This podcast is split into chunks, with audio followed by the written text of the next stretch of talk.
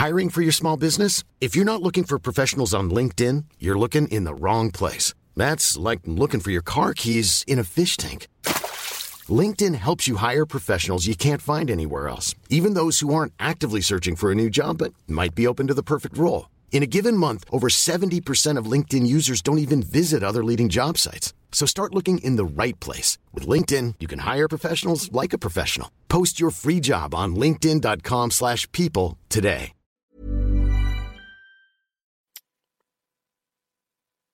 Bonsoir, bienvenue dans le podcast Culture PG du jeudi 9 avril 2020. Je m'excuse pour le retard, c'était de ma faute, je n'arrivais plus à créer le salon audio. Mais nous sommes bien là pour revenir sur la saison 2003-2004. C'est donc la deuxième partie du podcast qu'on avait commencé la semaine dernière, parce qu'il y a beaucoup, beaucoup, beaucoup de choses à dire sur cette fameuse saison 2003-2004. Euh, nous sommes les quatre mêmes que la semaine dernière, donc nous avons normalement l'ami Greg JTH qui est là. Salut Philo, salut Omar, salut Simon. Euh, voilà. Euh, il faudra me dire pour le son aussi, parce que je, comme j'ai dû faire des réglages entre temps, c'est pas forcément égal en termes de niveau. Voilà. Euh, l'ami Simon, normalement, il est là, il est en pleine forme aussi? Bonsoir à tous. Voilà, très En pleine forme, effectivement. Voilà, il s'est levé à pas d'heure, je vous le dis tout de suite. Et l'ami Omar, normalement, qui est là aussi. Bonsoir tout le monde. Voilà, qui lui, par contre, a des enfants, donc est réveillé comme tout le monde à l'heure normale.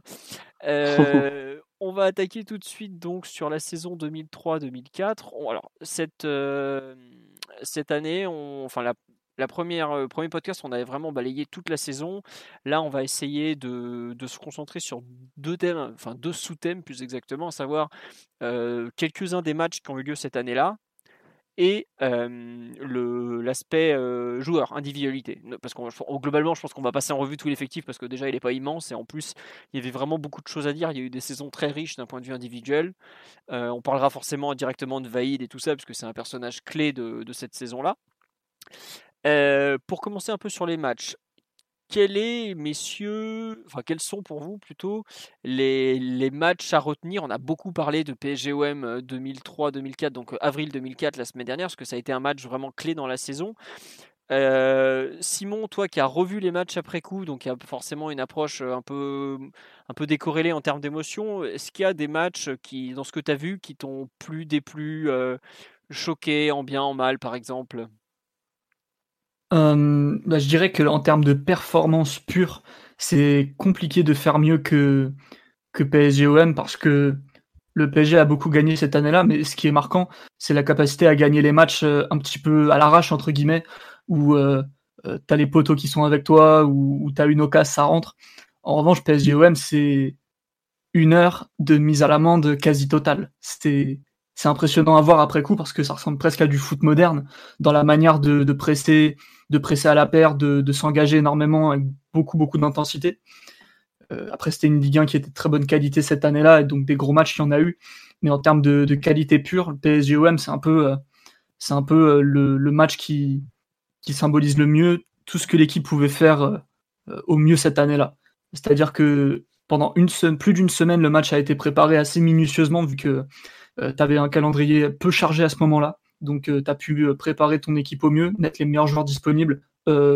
la plupart sont en pleine forme d'ailleurs, et la plupart font un gros match. Donc en, termes de qualité de jeu, on en reparlera, mais c'était le match le plus impressionnant d'assez loin. sinon, il y a eu... Après, c'est plus par séquence, parce qu'il y a des séquences où, à domicile, tu as été capable de, créer pas mal de jeux, de, de marquer plus de buts que, que ce que tu en aurais marqué d'habitude on en parlait tout à l'heure euh, un peu euh, hors antenne, mais PSG a quand même gagné 12 matchs 1-0, je crois. Donc c'était pas l'équipe la plus expansive du monde, euh, ni celle qui prenait le plus de risques, ni celle qui produisait le plus d'occasions. Donc après, c'est plus des, moments. Des moments où, tu gagnes un peu à l'arrache, ou, au contraire, ou des moments où tu es plus à l'aise dans le jeu, où tu as plus de confiance. Donc en fait, c'est au-delà des rencontres, c'est plus une équipe qui a vécu sur certaines dynamiques tout, tout, tout au long des 38 journées. Quoi. Bon, des 38 journées, t'es gentil parce que le mois d'août, il n'y avait pas beaucoup de dynamique, hein, je peux te le dire. Là. Non, mais du coup, t'avais une dynamique de merde. Oui, c'est plutôt ça. Après, non, c'est vrai qu'en plus, ce qui est très ce que je voulais dire. c'est que le mois d'août, en fait, il commence, euh, la saison commence un peu avant. À savoir, on reçoit Porto en amical fin juillet et on se fait mais déboîter dans tous les sens. On perd 2-0, mais ce jour-là, honnêtement, on aurait pu en prendre 6 ou 7. Et après la rencontre, euh, Vaïd dit Porto, euh, équipe pour gagner Ligue des Champions. Et là, tout le monde se fout de sa gueule. Il s'avère que 9 mois, plus tard, Porto est champion d'Europe. Euh, mais ça, c'était autre chose. Avec un déco qui, notamment, fait, fait, fracasse littéralement le PSG. Euh, je sais pas, Greg ou Omar, si vous vous rappelez de ce, PSG Porto en avant-saison où on avait été euh, globalement ridicule au parc, mais bon, ça, ça, ça faisait partie un peu du, jeu à l'époque. Vous en avez des souvenirs de ce PSG Porto ou pas du tout d'ailleurs? Tiens, avant qu'on passe au match réussi.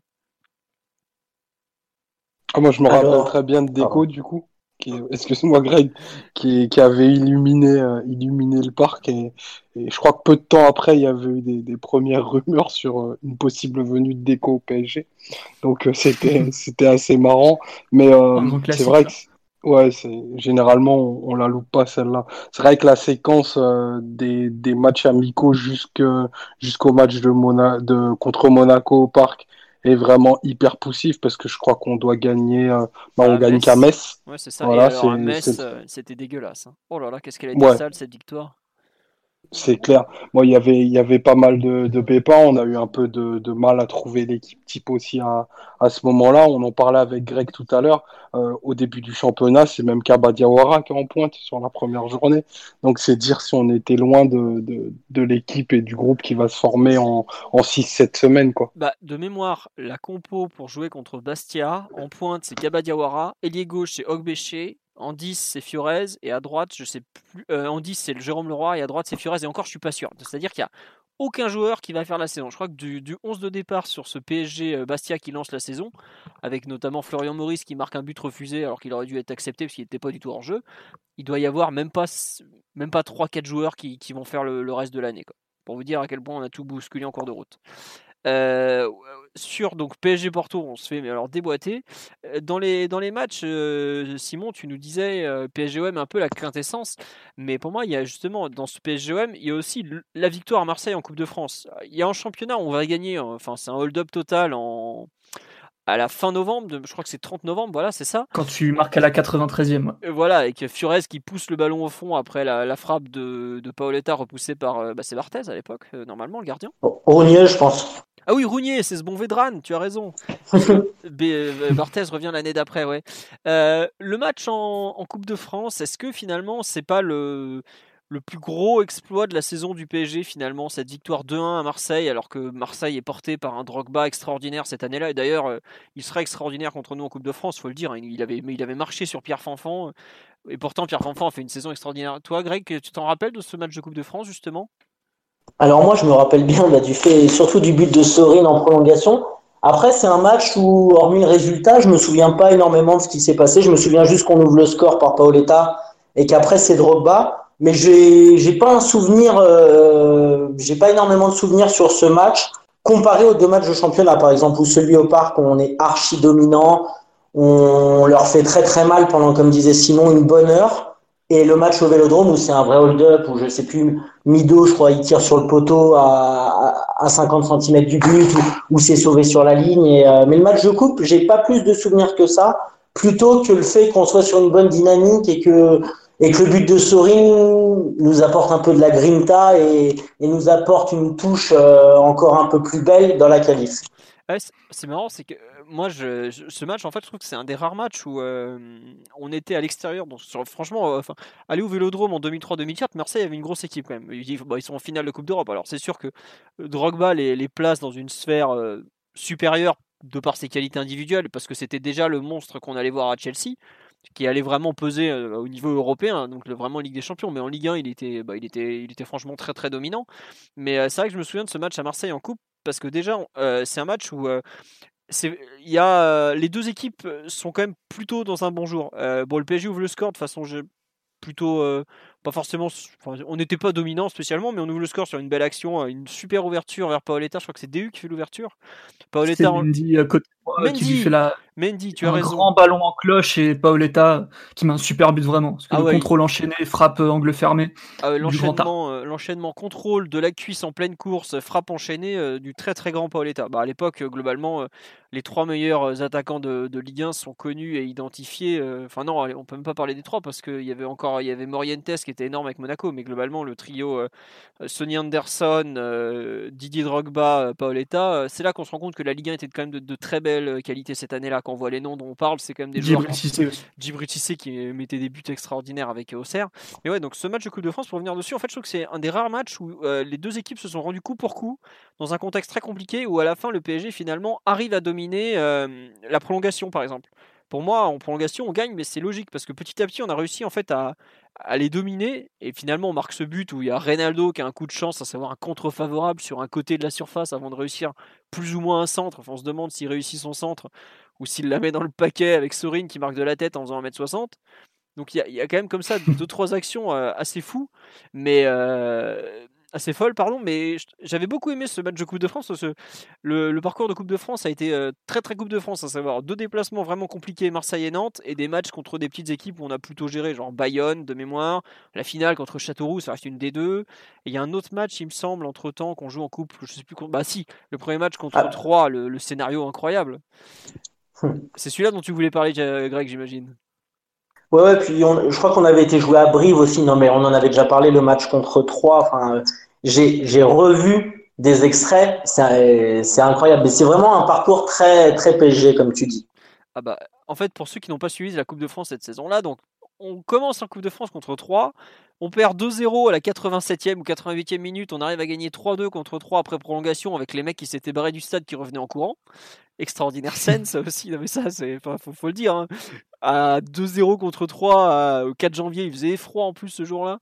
Il y en a plein qui s'étaient barrés du stade et quand ça a commencé à crier parce que bah, je crois que c'est Heinze qui met un premier but ou qui commence à réduire le score tout le monde revient en courant. met un coup franc euh, incroyable. Voilà, c'est ça, c'est lui qui nous relance. C'est ça.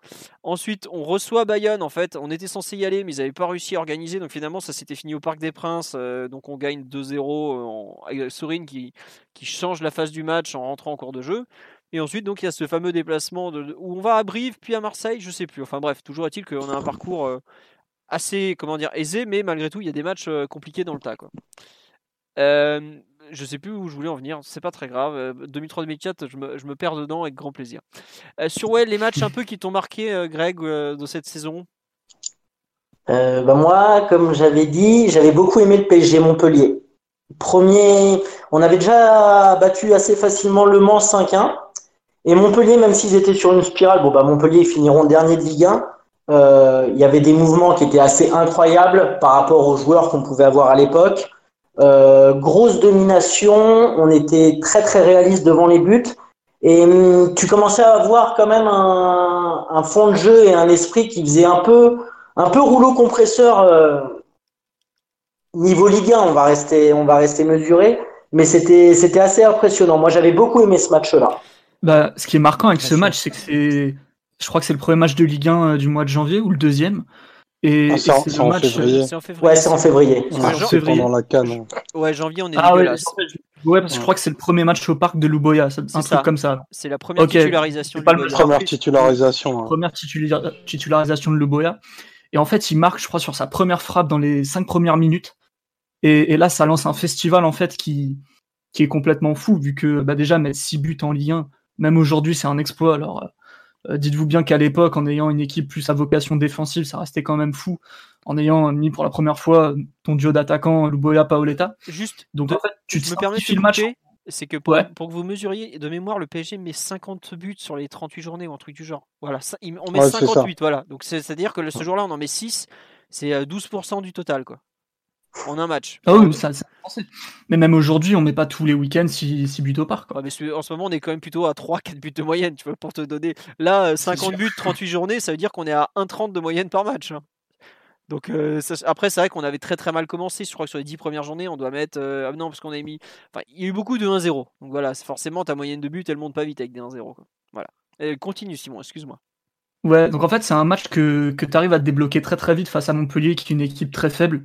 Et le PSG avait parfois du mal quand même à ouvrir le score pour un peu se débloquer les situations et repartir dans une posture que tu préfères, c'est-à-dire euh, compter sur ton assise défensive et, jouer de manière un petit peu plus directe et verticale par la suite en, profitant des erreurs adverses ou, des espaces qu'on peut te laisser. Donc là, c'est typiquement ce genre de match où, où tu ouvres le score directement, Montpellier est obligé de se livrer. Et ensuite, c'est euh, la masterclass. Tu as doublé de, de Luboya, doublé de, de Paoletta. Montpellier qui craque complètement en fin de match euh, euh, autour du dernier quart d'heure, qui prend deux buts coup sur coup avec Bosco et, et Reynaldo. Donc c'était un peu le festival que, que tu voyais pas souvent, que as, si tu l'as vu au Mans, au parc, plus tôt dans la saison. Encore une fois, face à une équipe assez modeste, je sais pas combien ils finissent, mais peut-être même qu'ils se font reléguer cette année-là, non? Le, Mans, finit avant-dernier, ouais. C'est ça. Ah, comme Montpellier, deux relégables. Et puis, bah, attends, Montpellier, ils en avaient pris 6 au parc, mais ils en ont quand même pris 74 dans la saison. Quoi. C'est 74 buts, c'est pratiquement 2 buts par match de moyenne. Hein. Par contre, c'est ça qui est, beaucoup, c'est qu'ils en ont quand même mis 41. Donc c'est-à-dire qu'il n'y a, il y a, pas non plus un énorme écart entre. Il y a 20% d'écart entre les buts marqués par Montpellier et les buts marqués par le PSG. Et d'ailleurs, c'est un, des points où le PSG est en difficulté par rapport aux autres sur cette saison de championnat. C'est qu'on marquait très peu, par exemple. 50 buts, on est, je crois, la huitième attaque du championnat en ayant Paoletta qu'en met 18 pourtant. Et c'est là où en fait on se rend compte de cette saison, euh, notre réussite a, a, été à la fois euh, importante, mais pas tant que ça, c'est qu'on a beaucoup gagné des matchs qu'on devait gagner, mais on les a pas forcément gagnés avec beaucoup d'écart. Et à la fin de la saison. Bah, bah notamment, il met pas un but en championnat de toute la phase retour. Voilà. Mais après, euh, il s'était spécialisé dans la passe, donc euh, c'est un peu comme ça. Mais bon, euh, il y a, eu des éléments qui ont fait que cette saison a été. Euh, beaucoup de choses ont, basculé du bon côté. Là, tu vois, on parle des matchs où on a été très bon. Genre euh, Montpellier, on les a éclatés. Le Mans, on les avait éclatés. Pareil, ça avait été une démonstration. Et en plus, il y avait eu des jolis buts à chaque fois. C'était des bons matchs à voir. Offensivement, c'était sympa. Le parc, c'était la grande fête. Et en plus, les buts étaient jolis. Mais c'est vrai qu'il y a eu des matchs où c'était plus 1-0 euh, logique Genre, on aurait gagné aux expected goals, mais on aurait gagné 0,85 à 0,20 en expected goals. Quoi. Fallait pas s'attendre à du 3,40 contre 0,30 comme aujourd'hui. Après, tu vois, pour, euh, juste pour revenir sur ce, PSG Montpellier, le, fait que tu marques beaucoup de buts, il est un peu dû aussi à la, à compo que tu as, que as aligné ce jour-là.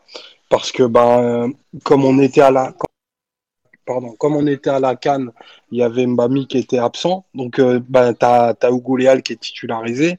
Tu as Bosco qui est titularisé aussi. Donc, ça fait que ben, tu as quand même plutôt des joueurs au tempérament offensif qui ont été euh, alignés sur, euh, sur tes côtés. Et ça change un petit peu pas mal de, pas mal de choses ben, sur la hauteur de l'équipe notamment. Et, et des actions ben, de grande classe dont, dont Greg parlait tout à l'heure. Ouais, je vous laisse continuer si vous voulez reparler de ce PSG Montpellier avec grand plaisir.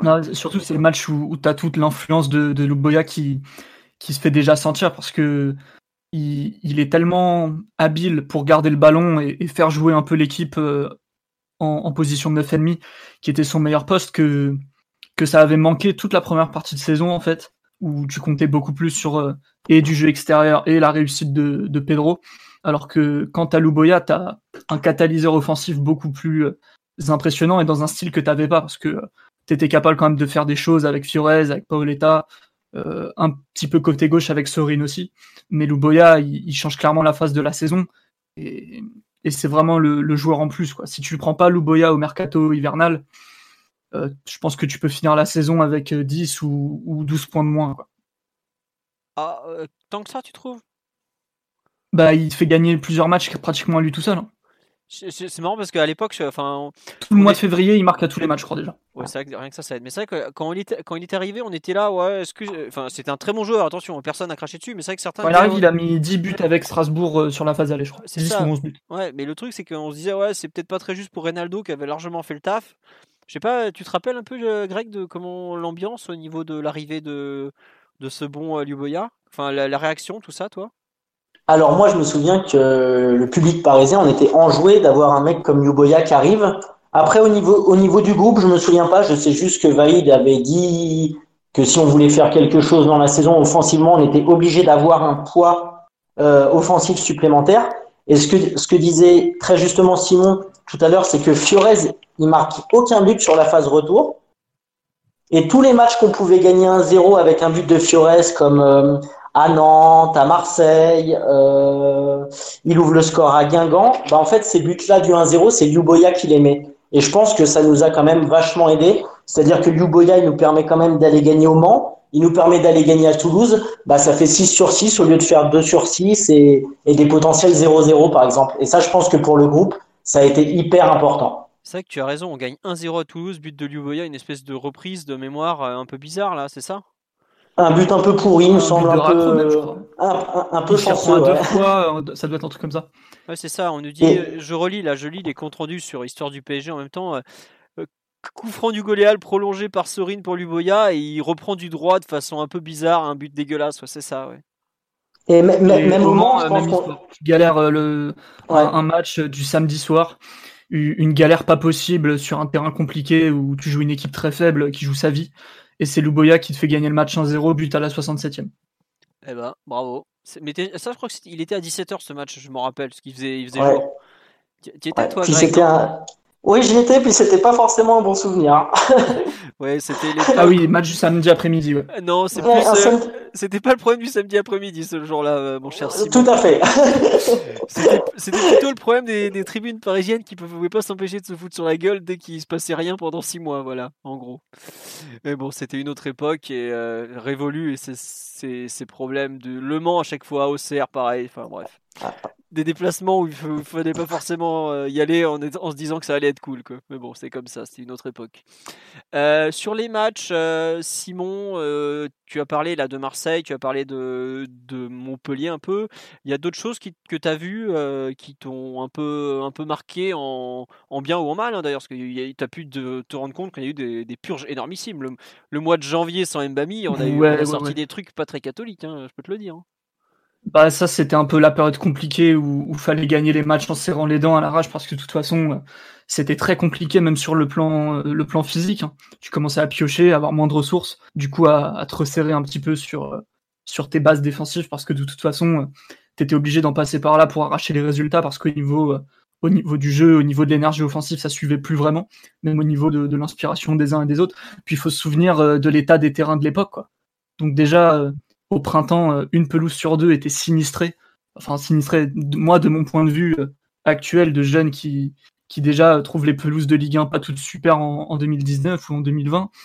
À l'époque, c'était quand même des champs de patates dégueulasses et, et encore plus. Donc, euh, je vais au football là-dessus une fois que qu'il fait froid, que tout le monde est cuit, que tu as des problèmes d'effectifs, des, des, internationaux qui s'en vont, et qu'en plus tu joues sur des pelouses qu'aujourd'hui on considérait pratiquement impraticable, ça m'étonne pas que tu fasses des matchs de merde et entre guillemets et que tu t'en sortes un peu à l'arrache quoi.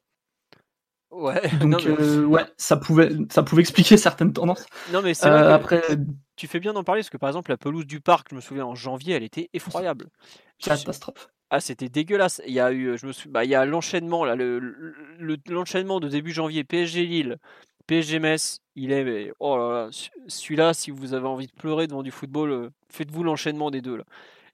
Honnêtement, en termes de football, c'est digne du multiplex, des mauvais multiplex de Ligue 1 du samedi soir de, de fin novembre sur des terrains défoncés actuels ou ce genre de choses. Je sais pas, Omar, tu t'en rappelles de ces deux matchs par exemple? Moi, je sais que j'en ai un souvenir euh, effroyable, vraiment. Quoi. PSG Metz, je me rappelle très bien parce que j'étais en plus au parc et, je crois que le, premier, la première vraie situation doit intervenir à la, autour de la 60e. Euh, donc c'est vrai que les, deux matchs dont tu parles sont, vraiment bah, le pire de ce qu'on a pu voir de la période de, l'équipe de Vaïd. Et en fait, ils ont l'équipe a, a, un peu traîné ces matchs-là comme une. Bah, c'est les matchs qui ont fait leur réputation, quoi. J'ai envie de te dire. Tu vois, euh, Pourtant, euh, le match de Metz, si je me souviens, bon, à part Mbami, on n'est pas très loin de, de l'équipe type. Tu vois, il, y a, euh, il doit y avoir Ugoléal au milieu pour, euh, pour suppléer Mbami. Et, et, sinon, le reste de mémoire, ouais, ça doit être Reynaldo devant, avec Luboya qui, qui entre bah, du coup pour, ce, pour l'une de ses vraies premières au parc. T'as Alonso, je crois, qui se blesse pendant ce match-là. Ouais, il sort à la mi-temps voilà, qui se blesse. Donc c'est vraiment un match, euh, un match bizarre et on n'a pas une situation. Alors que le, le, parc est plein comme rarement. C'est un match où on est, on doit être. Bah, c'est Très joli un des rares matchs. Euh, ouais, exactement. Petit faux des deux euh, ans de mémoire, ouais, c'est ça. On n'arrive pas à enchaîner et on s'est fait, on s'est fait bah, un petit peu manger par, par l'équipe de Jean Fernandez à l'époque coach euh, très réputé de, de Ligue 1, du coup. et, À euh, l'époque, c'était enfin, dans les années 2000, Jean Fernandez, c'est un des meilleurs coachs de Ligue 1, faut le dire. Hein. Il n'y a pas de honte. Hein, ah, ah, non, mais c'est le, enfin, j'essayais de faire une analogie avec euh, avec un coach d'aujourd'hui. C'est genre, ouais, c'est genre Stéphane Moulin, quoi. C'est un, un mec qui a plutôt bonne presse, ou dont tu vas affronter une équipe dont tu sais qu'elle sera bien organisée et où tu vas peut-être gagner, mais il y aura, enfin, tu, vas devoir t'employer. quoi. Moi, tu vois, je vais même plus loin que toi. Hein. À l'époque, c'était carrément même un mec qui avait les résultats de Christophe Galtier, tu vois. C'était un peu ce que tu dis, un peu de Stéphane Moulin, mais avec les résultats de Galtier, par exemple. Quoi. C'était les équipes de Jean Fernandez, euh, tu te les, enfin, euh, il avait, il a fait des trucs avec Auxerre en Ligue des Champions quand même le mec. On se rend pas compte. Aujourd'hui Auxerre en Ligue des Champions, tu dis bon voilà quoi. Photo avec Mourinho. Ouais voilà, mais bon. il, a surtout, il a fait la photo avec Mourinho. Non mais attends, mais Jean Fernandez, en plus, ce que tu dis est très vrai parce qu'on se marre en en parlant, mais enfin, il y a des bruits qui l'ont quasiment envoyé en équipe de France à un moment. Oui, ça a été un mec légitime du poste, donc euh, faut se rendre compte de, de, de, de la entre guillemets grandeur du coach que c'était à ce moment-là. Mais on avait fait un match vraiment dégueulasse. Mm. Non, mais après, enfin, moi je trouve que aujourd'hui ça fait sourire ça, mais euh, enfin, c'est ce qu'on disait la semaine dernière. Hein. Par exemple, on va en parler après, mais euh, ces mecs-là, Jean Fernandez, Vaïd, euh, Fiorez, c'était les, les, têtes d'affiche de la Ligue 1 de l'époque. Il y a sur, YouTube, sur YouTube, pardon, il y a Moissel TV qui est en train de remettre plein de vidéos que de, cette époque où il y en a plusieurs comptes en ce moment qui lâchent plein de résumés de la Ligue 1 des années 2000 et c'est c'est que des noms qui nous sont totalement familiers. Bon, peut-être pas à Simon parce que lui à cet âge-là, euh, il comptait ses crottes de nez quoi. Mais euh, pour Omar et moi en tout cas euh, c'était la, pour Omar et Greg pardon, c'était vraiment la, Ligue 1 vraie quoi, Jean Fernandez, enfin combien de fois t'as vu Jean Fernandez t'énerver dans sa grosse doudoune au micro de Canal+, on s'est fait voler par l'arbitre quand même.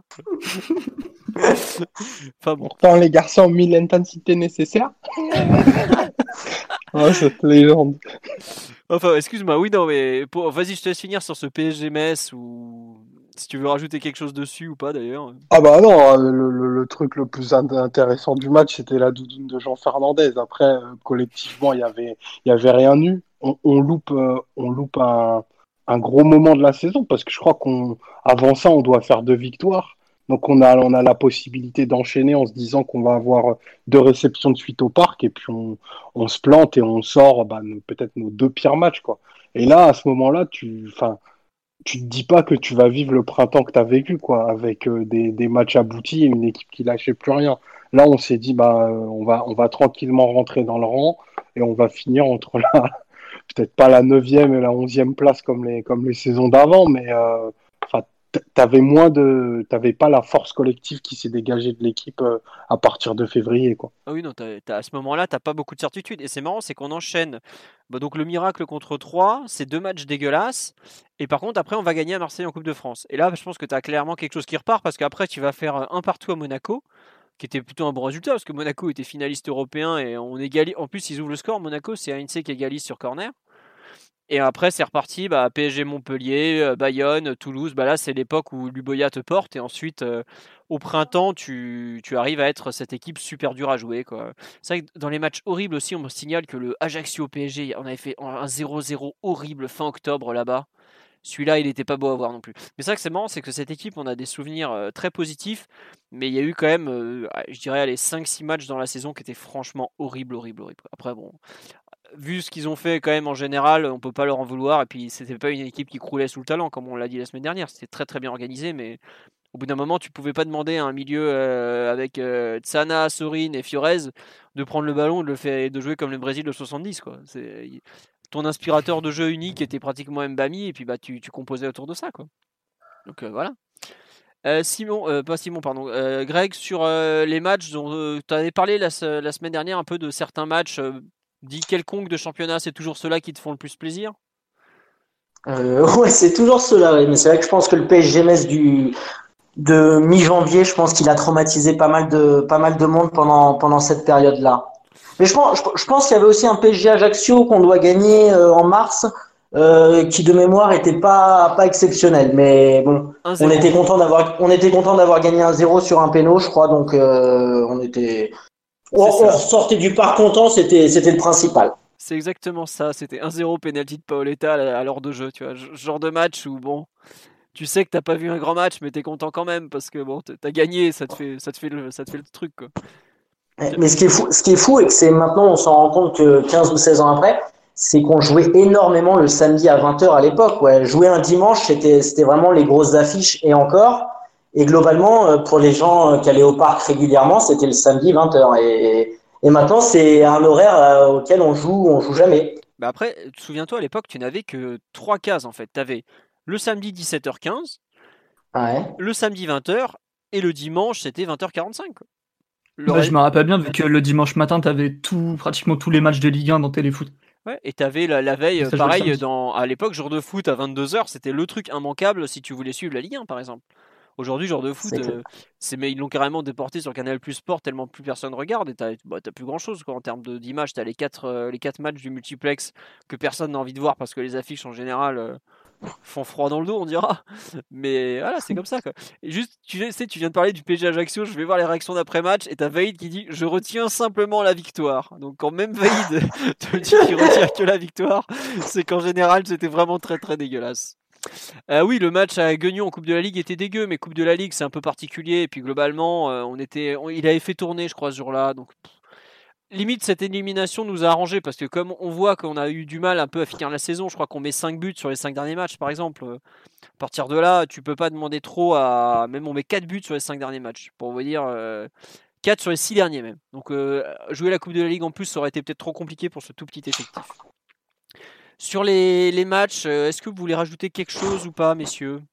Bah, Il y a un match qui est marquant euh, parce qu'il intervient en début de saison, c'est le, le PSG au Serre au parc où, tu gagnes un 0 mais c'est un match qui, commence à, lancer un petit peu l'identité de l'équipe parce que tu, finis par te stabiliser en 4-4-2, donc tu es fin septembre, je crois.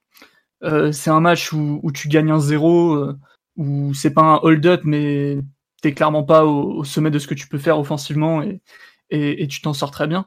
Et surtout, c'est un match où, où ouais, c'est ça. En fait, Pedro marque en début de match euh, sur un but. euh, Ça doit pas être un péno, mais pas un but. euh, c'est un but super où il reprend de près une, une frappe. Ouais, je l'ai une- plus, je l'ai plus en tête, mais ça m'avait pas marqué, donc ça devait pas être un- le but du siècle. Ensuite, tu passes un match assez compliqué où Auxerre, qui pour autant avait pas très bien débuté son championnat, mais avec quand même euh, de la ressource, du talent, et puis surtout euh, était forcé de, courir euh, vite après le score. Et là, c'est un peu le, festival Jérôme Alonso et puis Alonso complet, quoi. C'est les face à face bizarres, les arrêts de volleyeurs, les poteaux une ou deux fois et donc c'est pas un match que tu aurais pu franchement. Enfin aux expected goals, tu l'aurais pas gagné celui-là. Et pour autant tu t'en sors 1-0, t'as ton 4-4-2, t'as euh, un vrai match de gardien, t'as une assise défensive, une, une identité défensive qui commence à, à se montrer plus efficace que, que tout le mois d'août et début septembre où c'était compliqué. Donc euh, c'est un match assez marquant quand même vu que euh, en face euh, bah, c'était l'Auxerre de Giroud avec Djibril Cissé, tous ces mecs là quoi. Boomstone, et, et tous les autres. C'est marrant, c'est que ce match, je m'en souviens bien parce qu'on joue en Bonaventure 4-2-3-1. Calou aussi. Ouais, ouais, on joue en 4-2-3-1 et on met Benachour en 10 de mémoire. Et à ce moment-là, on était, je crois qu'on jouait avec Benachour en 10, Boskovic à gauche. Non, Fiore- non, Bo- je crois que Sorin, Boskovic joue pas, je pense. Non, Sorin joue pas. Sorin, je crois sûr que joue pas. Ogbéché doit être sur le côté, je pense. Enfin, non, Bo- que Boskovic, ne va pas jouer parce qu'il se fait expulser à Guingamp la journée d'avant, je pense. tu as raison, tu as raison. Donc il peut pas jouer. Je, pense, Ah, je pense ça que c'est être Fiore, c'est Ogbéché Fiores, à gauche, Bato Fiores à droite. et, euh, et Pedro. ouais. Ouais. Paoletta Benachour dans l'axe. Ouais, c'est ça. Ouais, c'est ça. ouais. Et en fait, on se dit, bon, on a peut-être trouvé notre équipe, avec en plus quand Boskovic va revenir et tout. Et finalement, c'est là qu'on se rend compte, ce 4-2-3-1, il va exister quoi 4-5 matchs, pas plus? On repasse à Bah, il va se transformer en 4-4-2 très très vite. Quoi.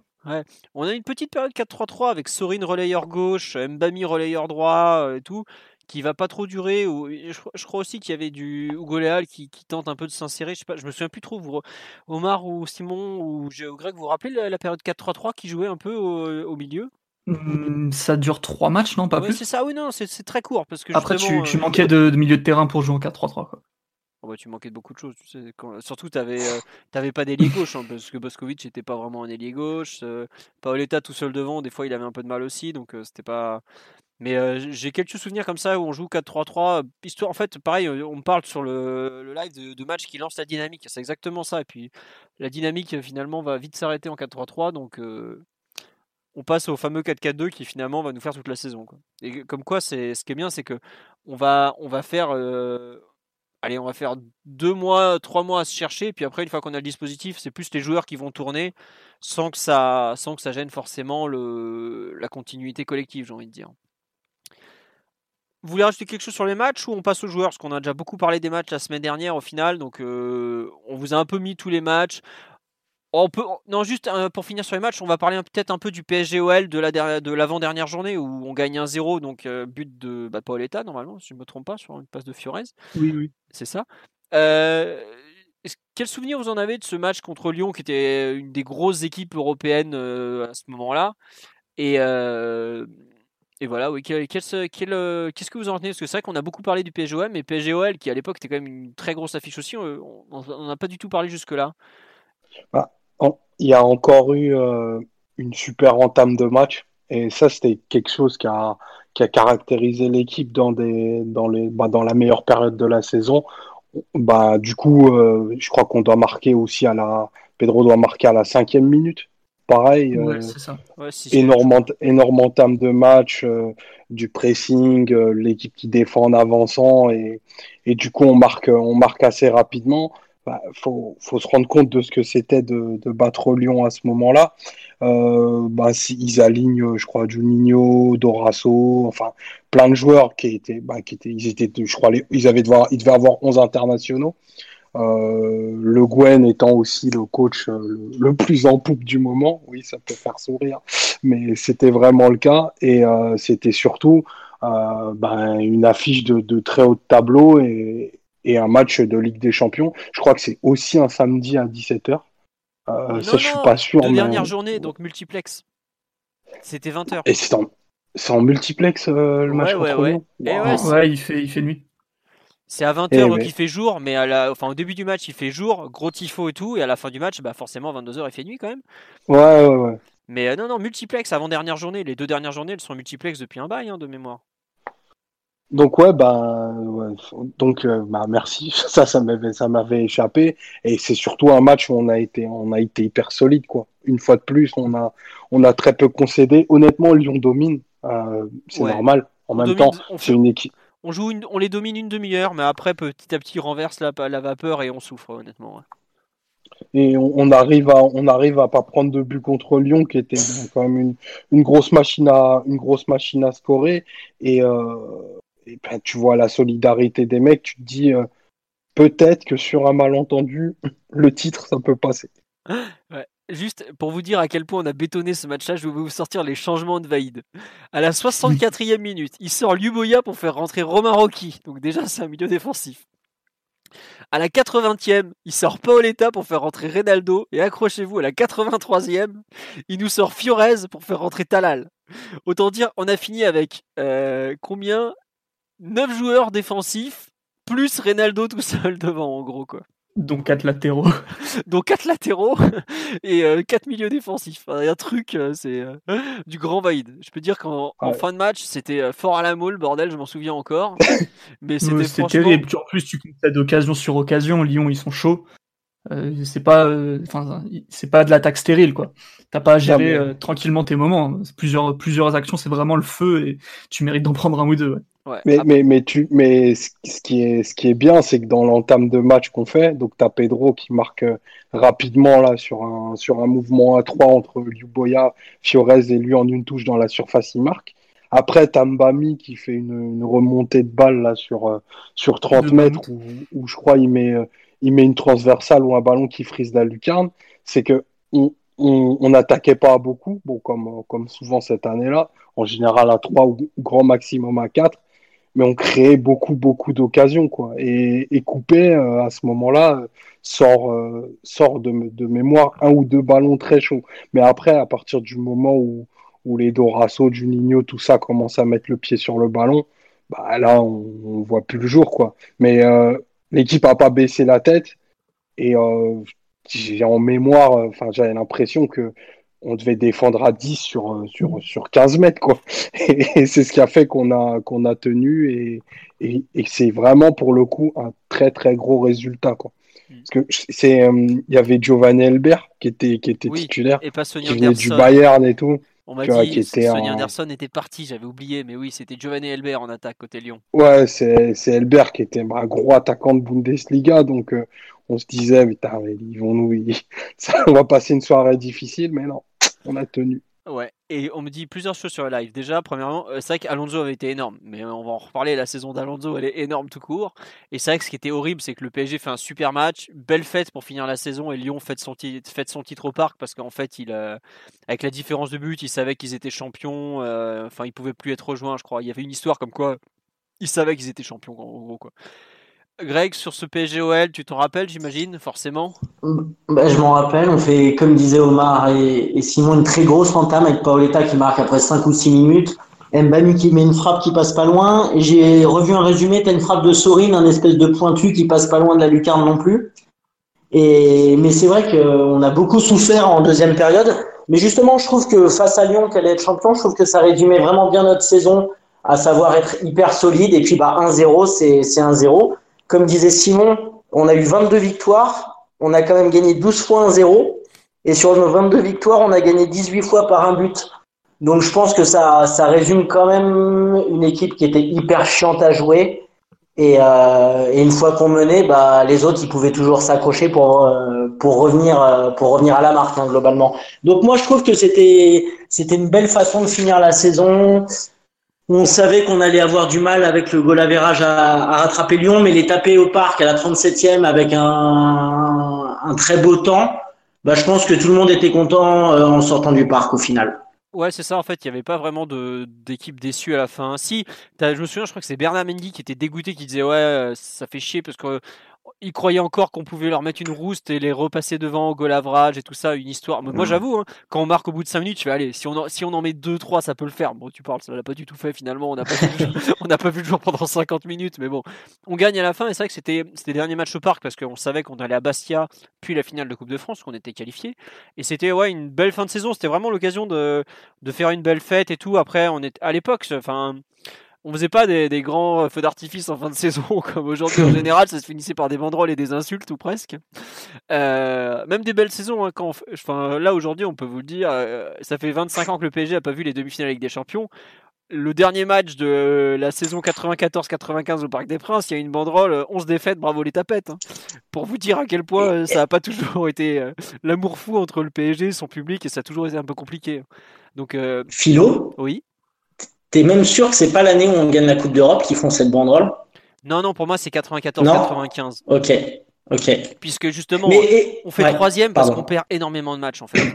Et je, je, te dis 11, euh, je sais pas si c'était pas 13 même. Non, je crois que c'était. Ouais, non, c'était ça, la, banderole, c'était ça, de Ça. Mais il y, a un truc qu'on oublie, PSG Lyon, et là où je pense qu'on était content, c'est que avant ce match-là, si je dis pas de conneries, euh, euh, Monaco est deuxième et on les dépasse sur ce match-là. Et je pense que c'est aussi ça qui nous avait fait plaisir en sortant du parc, à se dire, ah ben on a notre destin entre les mains en allant jouer à Bastia pour une qualification directe. Tu as totalement raison, c'est exactement pour ça, effectivement. Et ensuite, il, fallait qu'on gagne à, Bastia le dernier match. C'est ça. Ce qu'on va faire, on est pareil avec un match, un tout petit match.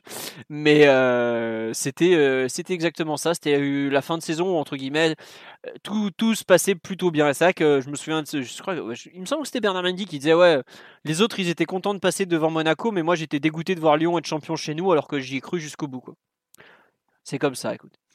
Euh, je vous propose de passer aux joueurs parce qu'il y a énormément de choses à dire, même si on a joué la saison aller à 17-18 joueurs tout au plus. On vient de parler de PSG Lyon et de l'exceptionnel Alonso. Simon, toi qui as revu un peu cette saison avec du recul, tu peux nous parler de la saison de Jérôme Alonso, touché par la grâce? C'était quelque chose. Ah bah allons-y. Euh, il, comment dire? Il commence la, saison parce que Letizy est, est, blessé. Oui. Et en fait, euh, enfin toute la saison, Letizy est un peu poursuivi par euh, par les problèmes de blessure et puis même quand il joue en coupe, il est vraiment pas convaincant. Il, il peut te mettre dedans euh, plusieurs fois. Donc Alonso euh, joue 34 des 38 matchs de championnat et là vraiment il a pris feu quoi. Donc je crois qu'il arrive en 2000-2001 au club. Il a déjà un petit peu de vécu dans, dans cette équipe. Et je pense que personne, vous les gars, à l'époque, vous vous attendiez à ce qu'il prenne feu de cette façon. Nous, un... À l'époque, en fait, on le considérait un peu comme Douchez sur la fin de son passage au PSG, à savoir une excellente doublure et parfait pour les coupes. Parce qu'il nous avait sorti des séances de pénalty super intéressantes. Bah, euh, contre l'OM notamment. Euh, Greg, je te vois qui euh, ouvre le micro pour en parler, j'imagine. Ah bah, ce bah, je te coupe deux secondes, mais non seulement il fait une super séance de pénaux, mais en première mi-temps, juste avant la mi-temps, il arrête un pénalty d'André Louis à l'époque. qui nous laisse à 0-0 et il fait une séance de penalty jusqu'à un dimanche soir jusqu'à je sais plus minuit et quelques au parc. C'était pour moi c'était le seul match où Alonso m'avait marqué avant la saison 2003-2004. Ouais, c'est ça. C'était un joueur de Coupe de France et qui euh, bah, était euh, personne ne le voyait comme un titulaire en fait. C'était ça son image, c'était celle d'un d'un pyromane qui va prendre feu sur un match, donc très bien pour les coupes nationales, mais qui est incapable d'être constant dans la durée. Et là, cette année-là, bah, ouais, puis c'était le bon gars quoi. Ah, il était très sympa, très très sympathique pour le coup lui. Et, ouais, donc en fait cette saison, euh, ce qui est étonnant, c'est que c'est pas un très très grand gardien. Il a pas des qualités de gardien extraordinaires dans le sens où où il y a beaucoup de, de qualités que t'attends d'un gardien, et même à l'époque, hein, pas que pas que maintenant, qui où il coche pas les cases. Euh, les sorties aériennes, il en a pas vraiment. C'est un gardien qui va très vite, qui est très vite au sol en fait, qui recule beaucoup euh, près de sa ligne, qui est vite le cul par terre, donc euh, parfois ça peut lui jouer des tours ou, ou il peut manquer un peu de timing.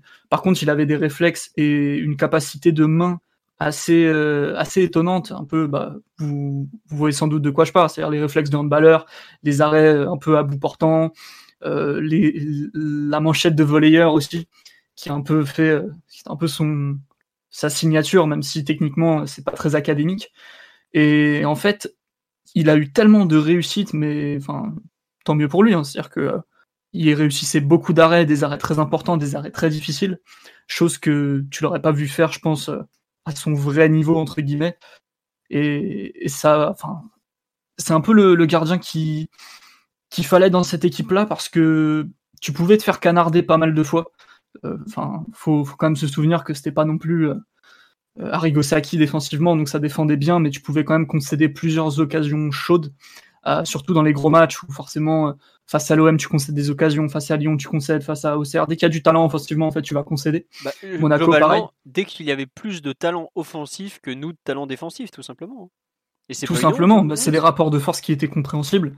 Et en fait, toutes ces situations-là, c'est Alonso qui te permet de, de les gérer d'une manière très positive, parce que sinon, euh, bah, c'est des matchs que tu perds tout simplement. Je pense qu'Alonso, un peu comme Luboya qui te fait gagner 3-4 euh, matchs à lui tout seul quand il arrive, Alonso, il te sauve les 3 points minimum 3-4 fois, et, au classement, ça fait des diffs énormes. Donc, euh, au-delà de, de, sa, fiabilité du quotidien, où, où, où, ça pouvait un peu fluctuer, mais c'est sa meilleure saison de loin, ce qui est marquant avec cette saison, c'est les moments où il prend feu, et un peu à la manière d'un Keller Navas, il va il va se transformer en mur devant, devant sa cage et il n'y a rien qui va passer. Il va te sortir des très gros matchs euh, sur les plus grandes rencontres de la, de, de la saison. Ouais, non, sur le live, on me dit ça, ses manchettes et sa façon de boxer les ballons, mais c'est totalement ça le Alonso 2003-2004. C'est des manchettes incroyables, des réflexes sur sa ligne, des, arrêts, comme tu l'as dit, pas très académiques. de toute façon, il, il a pas de, il a pas vraiment de poussée, c'est-à-dire qu'il plonge, euh, il plonge pas super bien, il plonge pas très très fort, il va pas, il a pas une amplitude de malade, il a pas la, détente de, de Bernard Lama. Après, même techniquement, je pense que Letizy était plus fort parce que, enfin, dans la technique de main, pas dans les réflexes, mais plus dans la manière de capter les ballons, dans la manière de, de pouvoir jouer plus de duels aussi. Je pense que Letizy était, était supérieur. Après, moi, quand j'étais gosse, je détestais Letizy parce que franchement, euh, déjà physiquement, je le trouvais, enfin, il était un peu nécramé, quoi. Je le trouvais très raide, euh, pas très puissant. Euh, puis même, il avait un body language dégueulasse où dès qu'il prenait un bus, c'était la roulade sur les fesses. puis il avait l'air, il avait l'air tout le temps heureux, cette espèce de d'air de, d'imbécile, d'imbécile heureux en toutes circonstances, c'est complètement insupportable. Moi, je préférais le côté vrai gars et, et, spectaculaire d'Alonso, même si c'était pas un, très grand gardien. Et pour le coup, j'étais, ça m'a fait plaisir de voir Alonso sortir des gros matchs et alors que Letizy en Coupe de France, c'était cagade sur cagade quoi. Juste sur Alonso, pour, euh, pour, euh, on me rappelle sur le live, effectivement, au match à début de saison, il y a un tir qui va sur le poteau, qui lui rebondit sur son pied et qui sort ensuite. Et c'est vrai que je me rappelle de sa tête, genre, qu'est-ce qui s'est passé? J'ai eu de la chance. Il n'y a pas but, mais je sais pas comment ça s'est, comment c'est arrivé, quoi. Euh, si, pas si Il y a une interview de Fiorez où, pour parler d'Alonso, au lieu de dire, ouais, il a fait un bon match, c'est un grand gardien, il dit, ouais, Jérôme à la baraque. bah, c'est ça. En fait, toute la saison. sur ça directement on a dit Jérôme, Jérôme Alonso, il a la baraka. Quoi. Et lui aussi, il en rigolait et tout, mais euh, en tout cas, euh, on prenait des points. Quoi. Mais euh, comment dire, Greg ou Omar sur, sur ce bon Jérôme Alonso, la saison, enfin, c'était irréel, faut, faut le dire quand même. On, a eu des, des, moments où on se demandait ce qui se passait, quoi, tout simplement. C'était comme ça. Il y avait des, des matchs où. C'est toi, Greg, de mémoire, qui avait parlé du match à Sochaux, notamment. Ouais, de, mémoire à Sochaux, on se fait vraiment maîtriser dans le jeu. Pauletta ouvre le score, mais je crois qu'Alonso avait sorti ce soir-là un gros match. Mais euh, c'est vraiment une saison un peu, pour lui, irréelle. C'est-à-dire que par rapport à son niveau euh, très moyen de gardien de Ligue 1, c'est vrai qu'il sortait tout, mais il sortait tout à des vraiment à des moments hyper importants. C'est-à-dire que quand on voit le nombre de matchs qu'on a gagné par un but d'écart, bon, on peut être sûr qu'il a dû sortir un ou deux ballons chauds à 0-0 qui après nous ont permis que ce soit Fiorez, Reynaldo ou Paoletta de d'ouvrir le score et après de de garder ça. Mais je pense que c'était aussi avec l'équilibre défensif où tu avais un peu des mecs qui Heinz on savait que par exemple c'était sa dernière saison donc peut-être qu'il en voulait un peu plus. DU il sortait quand même de trois saisons à Paris très compliquées. Pierre Fanfan il sortait d'un euh, je crois qu'il sort d'une saison un peu pourrie avec Monaco. Et Mendy fait Mendy fait aussi la saison de sa vie. Donc je pense que tous ces mecs là se sont un peu engrainés entre eux à se dire bon bah voilà on est probablement au-dessus de notre niveau réel. Et ben on en profite et, et je pense que cette année-là, tout s'est vraiment goupillé. Quoi. Tous les astres étaient alignés. Et comme on disait la semaine, euh, la semaine dernière, euh, en août 2004, les astres, ils s'étaient tous cassés. Hein. Ça, il n'y a, pas de, y a pas de souci. Hein. Ah, mais là, c'est clair, c'est un peu la revanche des mecs moyens bons. Quoi. C'est. Ouais.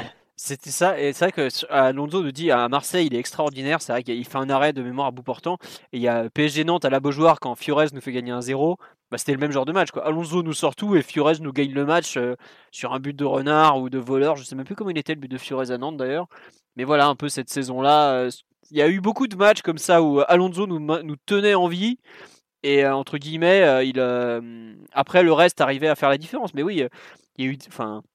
Même quand on va à, Lyon de mémoire, je ne sais plus si c'est cette année-là ou coup franc de Juninho, et c'est Paoletta qui vient le sauver de la tête sur la ligne. Mais c'est peut-être la saison d'après, ça plutôt. Non, ouais, ça c'est la saison d'après, là, exactement. Mais, tu vois, cette action-là, ça résume vraiment Alonso, où bah, il était complètement, euh, complètement battu par le coup franc de Juninho, et puis bah, ou c'est lui qui avait demandé, ou c'est Paoletta qui s'était reculé euh, lui-même. Et puis bon, bah, on gagne 1-0 miraculeusement à Lyon, et puis, euh, et puis voilà. Mais moi, ça résume un peu, un peu Alonso, voilà. Ouais, et effectivement, le but de Fiorez à, Nantes, on me oui, oui, c'est, il met un super but, je me rappelle, reprise de volée sur un centre de Sorine, effectivement, ou contrôle de la poitrine, peut-être au passage, enfin bref, un, joli but, j'ai, été méchant avec lui. Euh, Omar, tu veux rajouter quelque chose sur ce bon Alonso ou on passe aux défenseurs parce qu'on a un peu fait le tour de cette, euh, cette saison folle de sa part? Il n'y a, rien à dire de plus qu'il était complètement béni cette année-là. Et... et qu'il a, il a arrêté des buts que beaucoup d'attaquants croyaient déjà avoir marqué même. N'empêche que, honnêtement, euh, moi ça fait quoi Presque 30 ans que je suis le PSG. Je crois que j'ai rarement vu un gardien qui sur une saison nous aura rapporté autant de points. Être aussi déterminant, c'est impossible presque. Honnêtement, il y en a qui vont hurler quand je vais dire ça, mais euh, je me souviens de Landreau 2006-2007, qui était énormissime, qui fait une deuxième partie de saison, mais hallucinante. Les gens sont pas prêts à entendre ça. Ah non, ah ouais, mais je peux vous dire que Landreau 2006-2007, il est pas élu meilleur gardien, meilleur gardien de la saison, c'est un scandale. Il fait une saison de taré le mec. Je sais pas, euh, Greg, tu t'en rappelles ou pas de cette passage de Landreau qui était en feu? Euh, alors, à partir euh, exactement la deuxième partie de saison, il nous fait notamment un match à Nancy où on se fait ridiculiser et on va gagner 3-0, mais il nous sort des ballons vraiment bouillants et il est énorme. Même un match à Toulouse où on se fait exploser euh, en fin de saison, on joue le maintien, il, nous laisse dans le match et puis après on va gagner 3 avec un but de Roten, euh, un joli petit ballon et Landreau sur la deuxième partie de saison 2006-2007 euh, est vraiment très bon. Et comme il avait été plutôt bon la première partie de saison 2008-2009. Hein, oui, c'est vrai. Oui, non, c'est après il c'est bon la deuxième, il fait n'importe quoi, mais voilà. En gros, non, ce que je veux dire, c'est que Alonso, il fait une saison complète qui est extraordinaire, mais après il y a peut-être Sirigu quand il arrive ou pareil, il, est, extraordinairement performant. Mais euh, une saison comme fait euh, Alonso sur 2003-2004, c'est un truc euh, qui était, enfin toutes les semaines, toutes les semaines, toutes les semaines, il sortait un gros truc. C'était franchement, c'était impressionnant. Et on enfin comme je le disais la semaine dernière, on en parlait pour être troisième gardien à l'Euro, et c'était pas du tout une blague. Hein. Euh, c'est normal, normal. Ouais, il fait la saison de sa vie et c'est un bon mec. Et puis ouais, en plus c'est le gardien de suppléant au départ de la saison. Donc il mm. se retrouve il se retrouve à jouer alors qu'il aurait pas dû. au moment où Vaïd lui fait confiance, franchement, il se fait, il se fait tailler parce que parce qu'Alonso a pas a pas de référence. Mais franchement, il, il, doit te faire gagner bien bien une dizaine de points sur la saison et, et enfin il, il a fait une saison pour, euh, je sais pas, euh, comparer entre guillemets à, à l'ère moderne. Moi, le, premier exemple qui m'est revenu en tête, c'est pas en Ligue 1, mais euh, je crois que c'est en 2017, Manchester. Ouais, Derea. qui avait en, en, but, en but qu'il a sauvé. Il, il, en avait, il en avait, il en avait sauvé 17 quoi. Enfin, Manchester avec un gardien entre guillemets normal aurait pris 17 buts de plus que si c'était Derea au, au cage c'est une performance incroyable. Et, euh, et Alonso, ce qu'il a fait euh, cette année-là, bon, c'était pas des, choses qui étaient mesurées à cette époque-là, mais on doit être dans quelque chose de cet acabit. Et vraiment, euh, c'était limite surprenant qu'il fasse qu'il arrive à sortir ça à ce moment-là. Mais bon, après, le, voilà, ça s'est expliqué. comme vous avez dit fort justement, il y a y a plusieurs joueurs qui ont fait ben, la meilleure saison de leur carrière à, à ce moment-là et et bah, les dynamiques collectives sont ce qu'elles sont. Et dans ces moments-là, bah, il y a des joueurs qui arrivent à surperformer. Et, Alonso, il a clairement été un de ceux-là.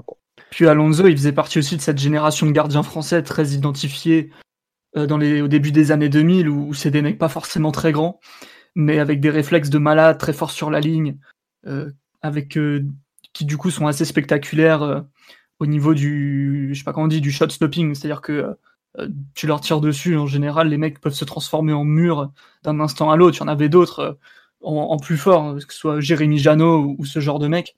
Aujourd'hui, c'est un peu plus compliqué de, de faire émerger ce genre de gardien au niveau professionnel ou au niveau. Quoi. Ah oui, euh, les, gardiens actuels sont beaucoup plus complets que ce que l'étaient les, gardiens de l'époque. Tu avais un peu dans le même genre, euh, qui est un phénomène sur sa ligne, c'est Alexander Wenzel du, Racing Club de Strasbourg. Tu tombais dans un bon jour de Wenzel, tu marquais pas par exemple. C'était irréel. Enfin, pareil, le type sur, sa ligne il était trop trop fort d'un coup quoi. Mais comme Alonso. c'est un gardien de hand Wenzel ouais, avec son hein. gros jogging. Là. Ah, il, avait un style de folie quoi. là, là le, mec il est confiné, il a il s'est pas changé lui. Hein. Il est toujours avec le même ah, jogging. Hein. C'est ça. Je suis sûr qu'il roule encore en lad. Bref, Alexander Wenzel, très très Ligue 1 des années 90. D1, pardon. Division 1 euh, à l'époque, monsieur. euh, bon, sur Alonso, on a un peu fait le tour on est obligé, en fait, on va remonter l'équipe petit à petit du gardien jusqu'à l'attaquant, puisque Paoletta mérite euh, d'être cité en dernier de par la qualité de sa saison. La défense centrale, faut qu'on en parle, savoir euh, José Carl Pierre Fanfan, qui était donc le central gauche, qui était prêté par Monaco à l'époque, puisque Monaco, qui était allé le chercher à Lens, il s'était perdu d'achat. Voilà, il s'était perdu complètement à, Monaco. Il n'avait pas fait du tout une bonne saison. Associé à DU, qui au départ était censé être milieu, qui, avait fini en défense centrale après 4 bah, contre Toulouse, je crois qu'on le fait redescendre euh, en défense centrale de mémoire. Puisque ça se passe mal. En fait, au départ, la défense centrale imaginée par Veil, je crois que c'était ANC Pierre Fanfan, mais elle marchait pas du tout. Au bout de 4 ou 5 journées, il a décalé ANC à gauche, il a fait, il a fait redescendre DU pour encadrer Pierre Fanfan. Et là, ça a immédiatement marché. Ça franchement, ça a été une excellente défense centrale. Alors évidemment, on parle du tacle de Nonda, de Pierre Fanfan sur Nonda et pas de Nonda sur Pierre Fanfan. Euh, il y a eu euh, effectivement, c'est le gros point d'art de sa saison parce qu'il est prêté par Monaco. Il fait un tacle effroyable, faut le dire. Il est en retard. Il, il a brisé la carrière de Nonda parce que Nonda n'a jamais retrouvé son niveau ensuite. Mais euh, globalement, c'était c'était une charnière d'une vraie belle complémentarité. toi, Greg, tu t'en rappelles comme moi avec un très bon souvenir, j'imagine.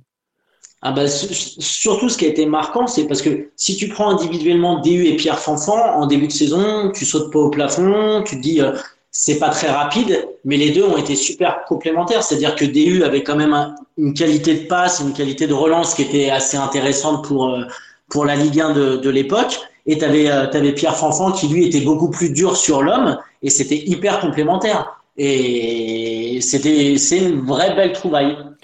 Euh, moi, c'est vrai que on a eu beaucoup. Enfin, deux ans avant, on avait la charnière euh, qui était très très forte. Je crois que je sais plus, je crois que c'était l'entraîneur de, Guingamp qui avait dit c'est pas compliqué le PSG, c'est Heinz Pochettino derrière, Ronaldinho devant et le vide autour. Honnêtement, il n'avait pas totalement tort parce que Louis à cette époque, c'était pas la, période où il était le plus inspiré. Mais euh, Heinz, euh, de Pierre qui était donc avec des joueurs de bien moindre niveau, hein, puisque Bon, bah, Pierre Fanfan, il n'a jamais été international et DU a dû l'être ouais, quoi, 4-5 fois tout au plus. Euh, se sont immédiatement trouvés, très complémentaires. en gros, Pierre Fanfan faisait. C'était vraiment une charnière à l'ancienne où il y avait un stopper Fanfan et un libéraux DU. C'est-à-dire que il jouait euh, axe gauche, axe droit, mais régulièrement on avait quand même euh, Fanfan qui passait devant DU et DU qui allait se glisser derrière lui, par exemple. Ça, c'est des trucs qu'on voit pratiquement plus aujourd'hui. Ça a complètement disparu ce genre de positionnement. Mais à l'époque, ça, il le faisait régulièrement et surtout il le faisait bien, quoi. Il le faisait très très très bien. Euh, Simon, toi qui as revu les matchs, tu en avais pensé quoi de cette charnière justement? Euh, charnière très très forte. Après, euh, l'équipe jouait d'une telle manière que ça pouvait jouer des tours à deux justement, qui lui était beaucoup moins à l'aise dans le duel, beaucoup moins à l'aise dans, dans le marquage individuel même, vu que c'était quand même, euh, il y avait des missions assez précises de marquage, de d'agressivité, de duel, qui, qui correspondaient plutôt bien aux, qualités de Fanfan, même s'il n'avait pas une vitesse remarquable. Par contre, Dehu, je le voyais plus en difficulté de manière, enfin, de manière plus régulière en tout cas, vu qu'il fait quand même une bonne saison. Euh, donc ça pouvait leur jouer des tours et c'est aussi là l'importance des, des latéraux euh, dans la ligne défensive vu que dans l'animation, si Dehu ou Fanfan pouvaient parfois euh, se retrouver dans des positions assez risquées parce que je pense qu'il aurait été demandé de jouer beaucoup de duels. De toute façon, c'est un type d'animation défensive qu'on a revu par la suite dans les équipes de Vaid. Et c'est vrai qu'il pouvait compter sur Heinze qui avait un sens défensif vraiment très très développé et sur la vitesse de Mendy notamment pour attraper certains coups. Mais ouais, c'était quand même une charnière très solide et surtout une charnière qui a pu enchaîner beaucoup, beaucoup de matchs avec peu de problèmes physiques et en termes de complicité, ça finit par se voir. Quoi. Et ce qui est marrant, c'est que au fur et à mesure de la saison, Mendy a de mieux en mieux compris son rôle de latéral qu'il devait couvrir avec sa vitesse.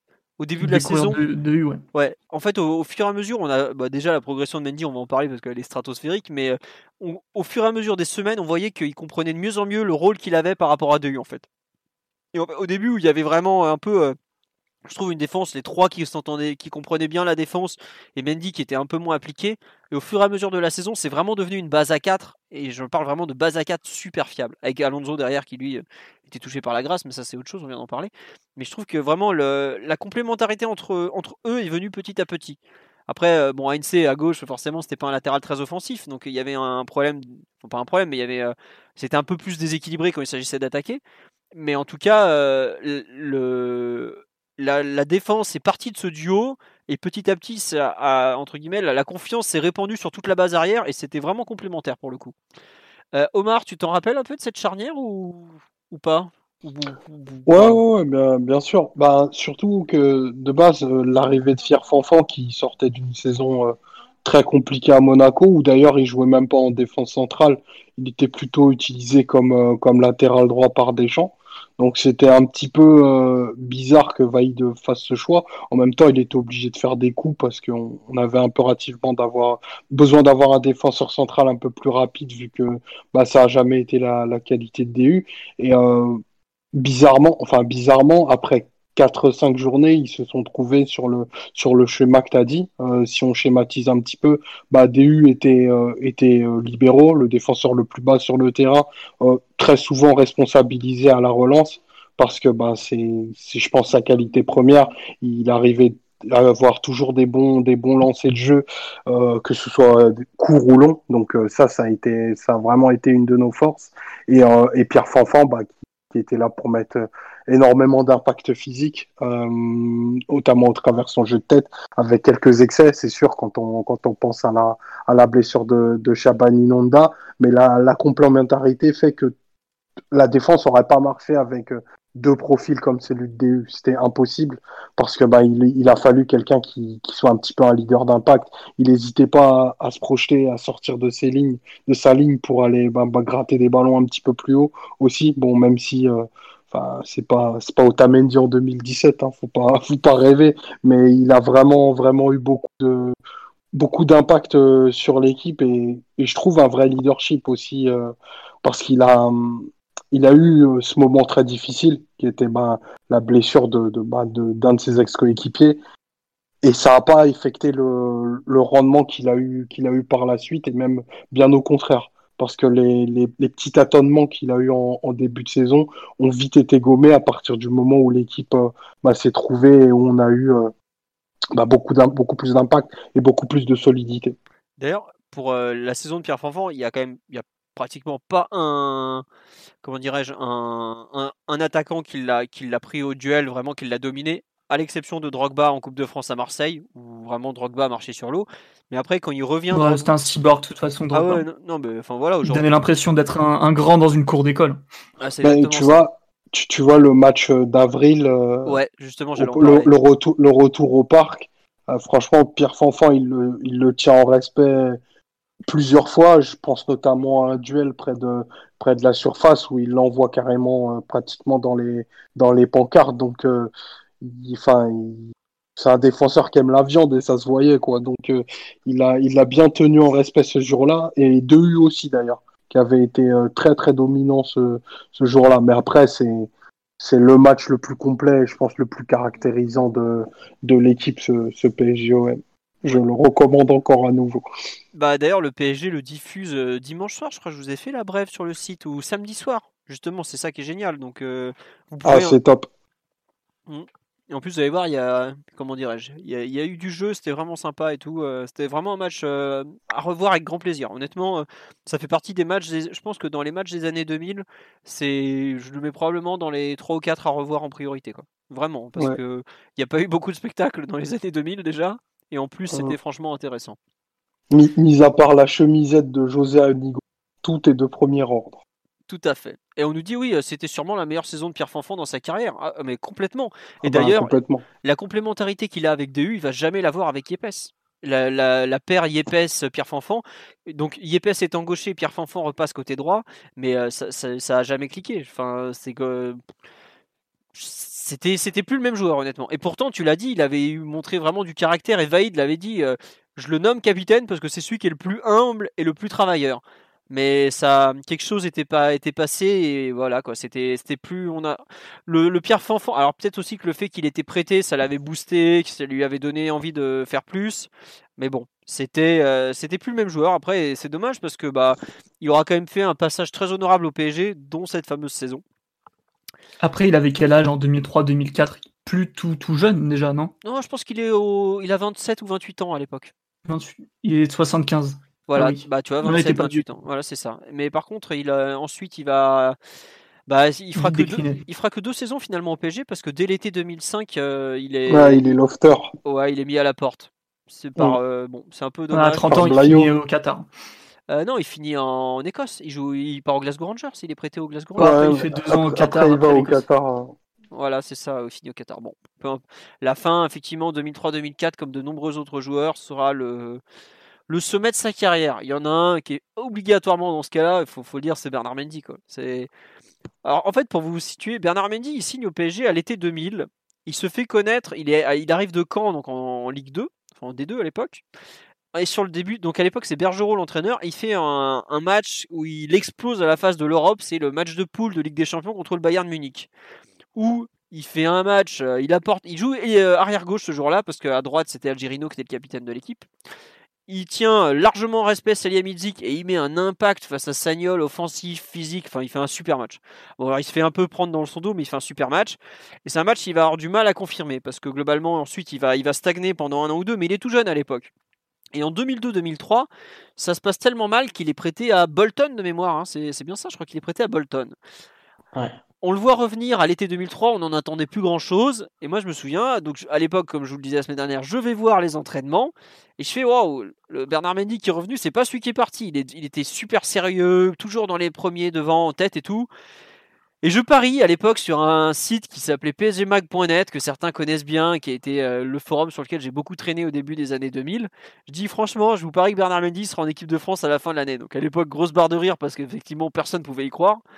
Et il s'avère que huit mois plus tard, ce bon Bernard Mendy est en équipe de France parce qu'il a fait la saison de sa vie tout simplement. Euh, arrière droit, au départ, il était en, concurrence avec Eric Cubillier, que Monaco nous avait également prêté, parce que Monaco nous avait prêté deux joueurs, qui pour le coup va être un flop monumental, mais qui a des circonstances atténuantes, puisqu'il a, on va dire qu'il n'a pas été gâté par la vie, le pauvre, avec la perte de ses deux parents, je crois, un an d'écart, il va perdre son père puis sa mère, au contraire, bref, il était, sa carrière de joueur qui était prometteuse va complètement s'arrêter après cette date. Et donc Bernard Mendy va s'imposer durant cette saison 2003-2004 comme un arrière latéral, mais franchement d'élite. À savoir que bah, il avait des qualités de vitesse, mais il va parfaitement savoir les utiliser, notamment quand euh, le PSG renverse le jeu et arrive à le lancer.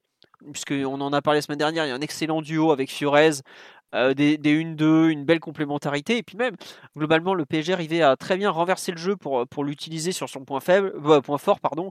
Une fois qu'il arrivait lancé, honnêtement, Bernard Mendy, vous le revoyez pas. Et il arrivait, il s'était même un peu amélioré dans les centres, parce que c'était un peu son gros défaut, à savoir, il arrivait comme une balle, et puis bah, le problème, la ligne de sortie de but arrivait aussi très vite. Et une fois sur deux, il commençait à centrer une fois qu'il avait déjà passé la ligne, ou parce que bah, il allait trop vite, il n'arrivait pas à ajuster. quoi. Mais globalement, il a fait une saison 2003-2004 énorme. Défensivement, il avait progressé au fur et à mesure. Bon, dans les duels, forcément, bah, avec la vitesse qu'il avait, c'était dur de le passer. Mais dans la lecture des situations, il avait beaucoup progressé. Puis arrivera euh, ce fameux moment où il dépose. Euh, Roberto Carlos en poussant le ballon et pas sur un grand pont finalement parce que la légende dit que c'était un grand pont mais c'est juste qu'il va pousser voilà il va juste pousser le ballon et l'emmener derrière. Et donc c'est le sommet de sa carrière c'est mai 2004 à peu près je crois euh, à ce moment là le c'est ça.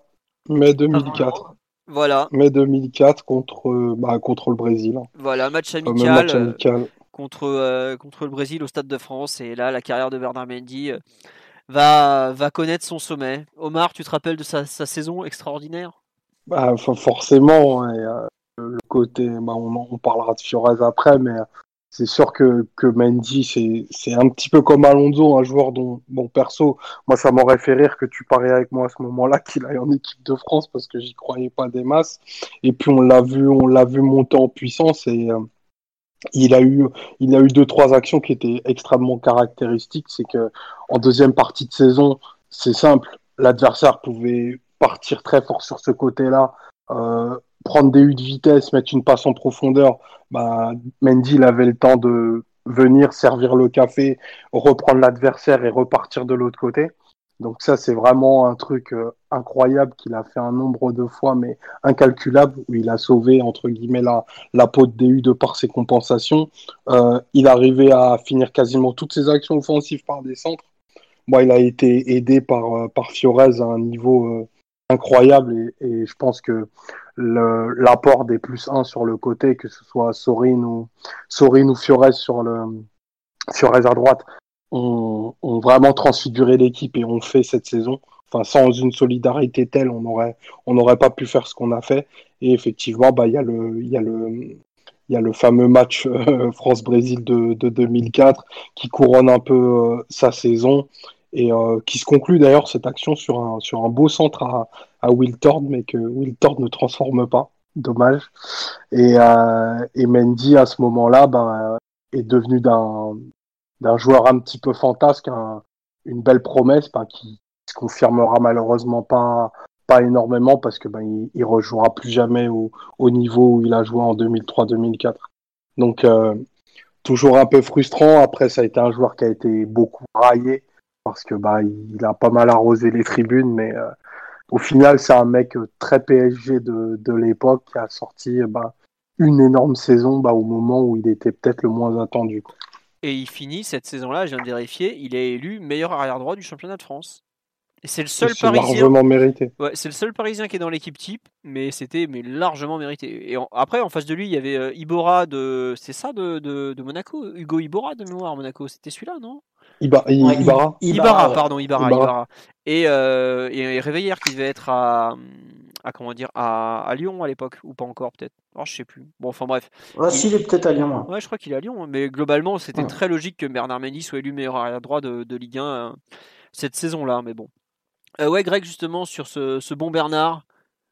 Non, non, bah c'est clairement, clairement la saison de sa vie parce qu'il sera quand même resté 7 ans chez nous. 7 ans? Et euh, bah ouais, parce qu'il part en 2008 quand on se sauve, je pense. Si oui, c'est ça. Ouais, c'est ça. Ouais. Oui, t'as raison. Et, une année en prêt. Ouais, et bah, l'année où on sauve Mendy, quand même, sur la fin de saison, il nous avait bien aidé. Mais globalement, 2003-2004, c'est euh, tant offensivement que défensivement, il est très fort. Et ce qui m'a fait rigoler tout à l'heure, c'est que j'ai regardé un peu ses stats sur la saison 2003-2004. Il prend quand même 14 cartons jaunes. Donc autant dire qu'il euh, s'était bien adapté à notre défense un peu rugueuse euh, qu'on pouvait avoir à l'époque.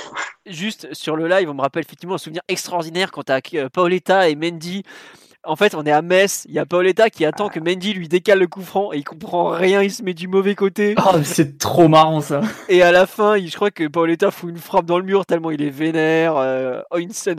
Retrouver ah, il, devient, il est furax. Hein. Oh là là. C'est incroyable. C'est impressionnant. Ça doit, oh, ça doit être disponible sur, euh, sur YouTube, sur un truc. Vous tapez Mendy Paoletta. Ne inquiétez pas. C'est exceptionnel comme scène. Exceptionnel où t'as euh, Paoletta qui a deux doigts à lui dire Mais, mais t'es vraiment trop con, mon garçon, quoi. Tu vois pas ce que je te demande. Ah, ça doit être trouvable, faut chercher un peu, mais une scène exceptionnelle. Et c'est vrai qu'on nous dit les centres de Bernard Mendy sont légendaires, mais évidemment, le centre légendaire. Et on me dit effectivement que Réveillère est peut-être à Valence encore à l'époque. C'est peut-être le cas, puisque je pense c'est peut-être encore Chanley euh, côté Lyon. Euh, Chanley ou De Flandre. Ah, c'est moins bien. Ah oui, c'est un peu moins, moins bien, mais bon. Euh, je crois que c'est De Flandre. Hein. Ouais, c'est de Flandre. C'est possible Eric de Flandre, ce Belge, bah oui, parce qu'il était meilleur que Chalet malgré tout, mais bon. Euh, c'est en quelle année son bras d'honneur au supporter à Bernard Mendy? C'est 2007, je crois. Ouais, c'est 2006. 2006. 2006. Ouais, c'est quand il sort. Euh, putain, c'est quel match euh, Contre Nice. PSG Nice, décembre 2006, et il fait une deuxième mi-temps de fou furieux. Et de la légende dit qu'il fait un bras d'honneur à un membre du forum de culture PSG qui s'appelait Escalope, qui l'avait insulté pendant la première mi-temps. Mais après, euh, connaissant l'ami Escalope, est-ce que c'est la vérité? On n'aura jamais su. Mais en tout cas, il était bien dans la tribune que Bernard Mendy a visé à ce moment-là, euh, quand il lui a dit d'aller dire bonjour à d'autres. Euh, François Claire, non, François Claire, c'est après de mémoire, c'est 2007, justement. Claire et Réveillère, c'est en concurrence. en 2008, Voilà. Euh, mais bon, donc Bernard Mendy, saison de sa vie incroyable. C'est vrai qu'à la fin, euh, Bernard Mendy tire des penalties en, 2008, effectivement, puisque bah, Paoletta n'est pas toujours en finale de Coupe de la Ligue. Le tirant en Coupe de la Ligue notamment, c'est ça? Euh, Voilà, exactement. Et, je il en met pas un aussi à Toulouse aussi, quand on est en avril 2008 à Toulouse? Je me demande s'il en met pas un il met pas un péno, mais il marque et puis on se fait égaliser à la 90e, un, sale samedi de mai, euh, mai 2008. Exactement. On s'était revu, on s'était vu en parcage et à la gare comme, comme tous les 15 jours d'ailleurs. mais voilà. Euh, non, mais ouais, franchement, Bernard Mendy pour moi c'est le symbole de cette saison. C'est-à-dire un mec sur lequel tu mets un revanchard, tu, tu mets pas un copec sur lui en début de, de, saison, puis tu le vois, tu te rends compte que le mec, en, la scène à, à Metz, elle est irréelle. Tu fais, mais vas-y, c'est quoi cette saison de peintre qu'on va se taper? Les mecs, ils arrivent même pas à, à frapper un coup franc indirect. Enfin, c'était risible. Et finalement, il s'accroche, il s'accroche et il fait une super saison. C'est vrai 14 cartons jaunes, il en avait découpé des mecs. Hein. Mais bon, il était, il était là, honnêtement. Il a, il a, fait, bah, il a fait la saison de sa vie. Après, euh, on parle de la célébration à Marseille que sur la passe décisive de Lizarazu, mais c'est la saison après, ça, quand, quand il est en. Quand justement il est moins bon. Il a eu lui aussi euh, le départ de Furez l'a tué et le départ de Vaïd ne l'a pas aidé parce qu'un. Vaïd est quand même un expert pour, pour faire fructifier ce genre de profil qui a de grosses qualités physiques mais qui n'a pas forcément les pieds euh, parfaits au départ. Et euh, justement, il sait les faire travailler sur leurs points faibles pour en faire des joueurs vraiment de, très haut niveau. Et c'est vraiment pas méchant de dire qu'il n'a pas les pieds très, très affûtés au départ parce que bah, lui-même le disait, c'était un monstre physique, il avait une vitesse de course, il aurait pu faire de l'athlé honnêtement, mais euh, bon, bah voilà, les centres montraient qu'il y avait des, progrès, à faire euh, avec ces, pieds-là. Mais après, il a, aussi délivré des centres fabuleux. Je me souviens d'un triplé de Paoletta contre Bordeaux où il met un centre en pleine course qui est incroyable, quoi. Voilà. Et c'est vrai que cela nous dit qu'il est une personne qui travaille à côté du camp très sympa.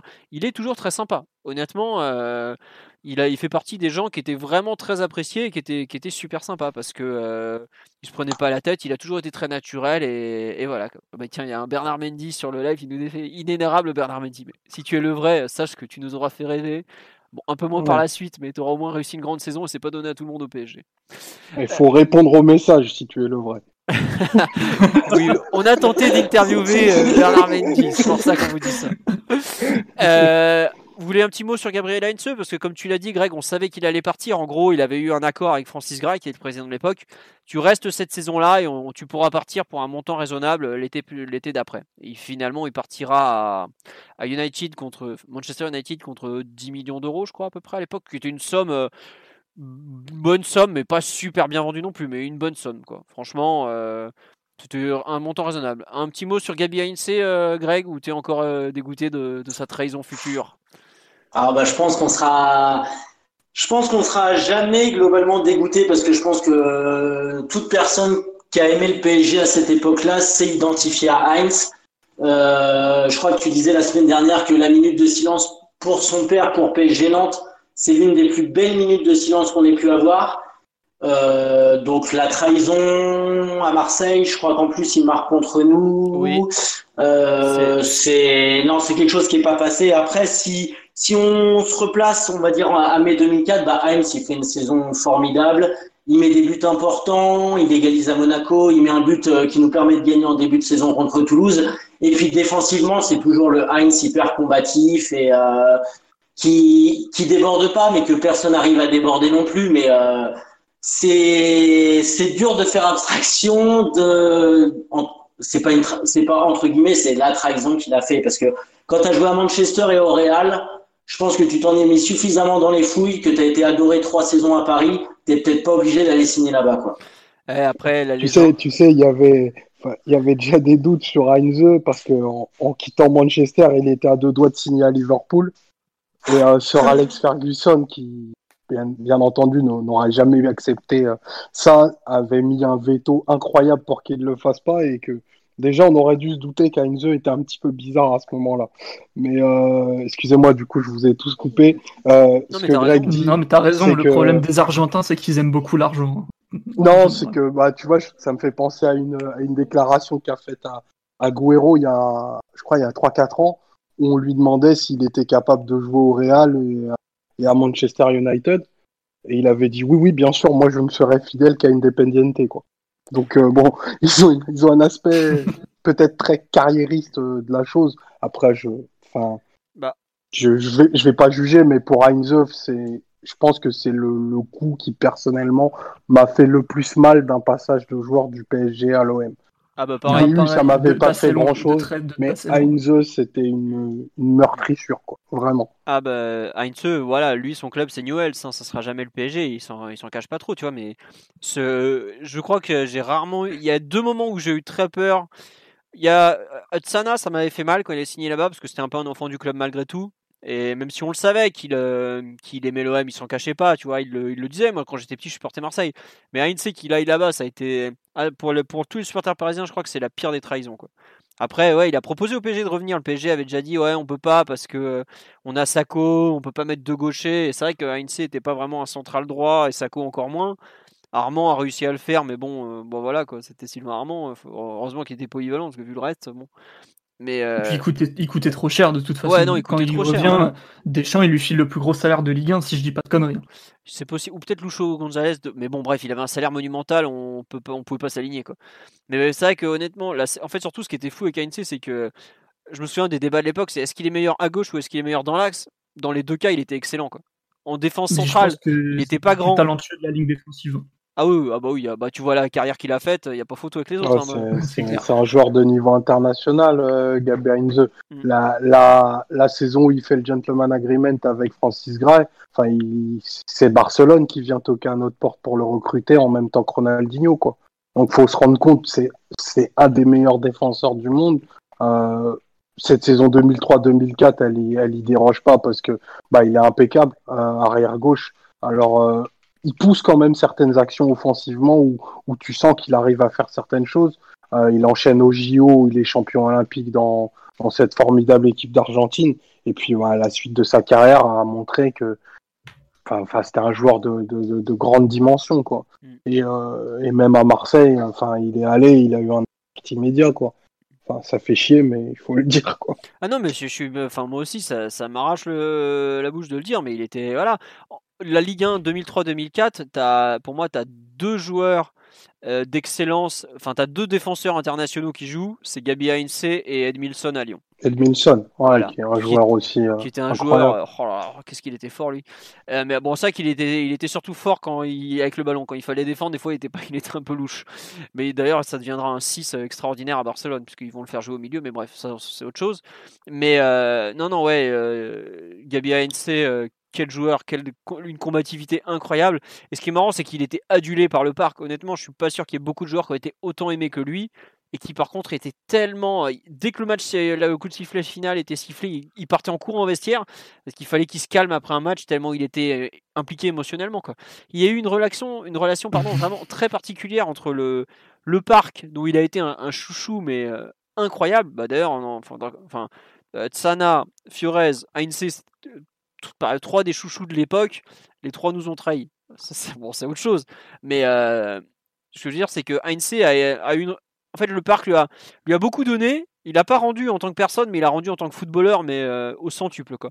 Et je pense que quand il est parti à Manchester, il n'y a pas un Parisien qui n'a pas, a pas dit ouais, bah, il le mérite parce que franchement, en 2002-2003, on fait une saison, il y a Ronaldinho. C'est, honnêtement, c'est le cirque.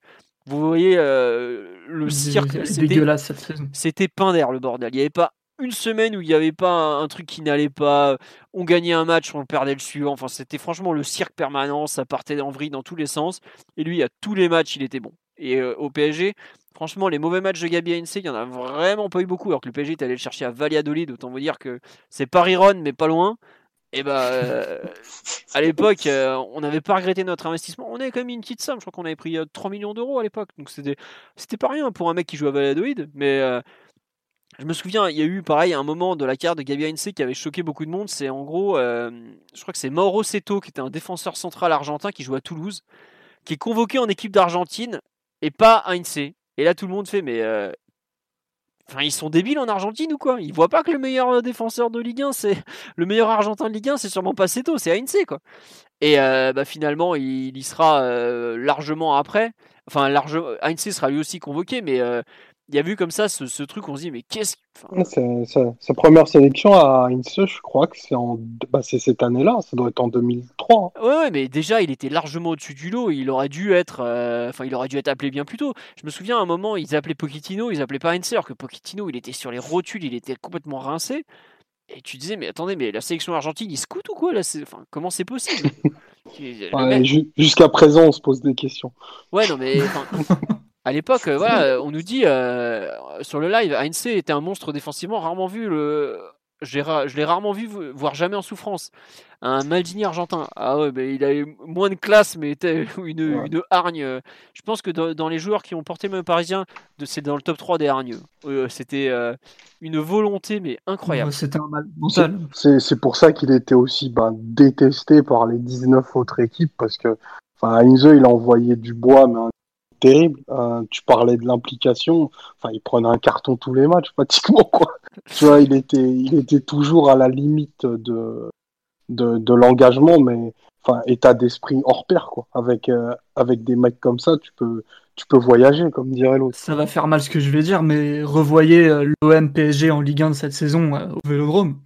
Dans les dix premières minutes, il envoie Drogba sur civière. Hein. Ben aujourd'hui, ce serait carton rouge direct indiscutable, indiscuté. Euh, là, il n'y a même pas eu carton jaune, euh, tout allait bien, quoi. Et je bah, pense que les commentateurs disent même un truc du style Oh, ça va, c'est pas méchant. Hmm. Il, le découpe, il le détruit, il bah, l'extermine. Terrible. L'année d'avant, je vous signale qu'il y a un duel aérien entre lui et le regretté Fernandao, où Fernandao se casse le crâne et Gabi Heinze continue à jouer. Genre, bah, qu'est-ce qu'il a lui? Pourquoi il s'arrête? Qu'est-ce qui se passe Le mec, ce jour-là, le pauvre Fernandao, qui, bon, paix à son âme, euh, voilà, il est pas mort de ça, mais euh, il s'était quand même fracturé le crâne. Quoi. Je sais pas si vous vous rendez compte, le type s'est fait une fracture du crâne sur la tête de Gabi Heinze sans que Gabi Heinze se, plaigne de quoi que ce soit. Il, a même pas une bosse où il continue de jouer. Genre, bah, allez, c'est bon, on n'a pas que ça à faire. En plus, ce jour-là, on, leur met la rouste de la décennie, donc euh, il risquait pas de s'arrêter de jouer, mais voilà un peu le joueur qui était euh, Gabi euh, qu'il faut, genre, enfin, auquel on peut quand même rendre hommage malgré effectivement cette, euh, cette terrible trahison qui aura fait mal à, tout le monde. Au-delà du grand défenseur qu'il était aussi, c'est que sur les coups de pied arrêtés, il était primordial vu que soit il les tirait, il avait un excellent pied gauche, soit il était à la réception vu que la combine principale, en gros, le, le schéma qu'on voyait le plus, c'était un peu le bloc tendu au deuxième poteau sur Gabi Heinze qui remet euh, au point de penalty ou, au poteau opposé. Ou bien, ou bien il servait à, cacher un petit peu DU pour que, pour que DU puisse, puisse être à la réception du, centre.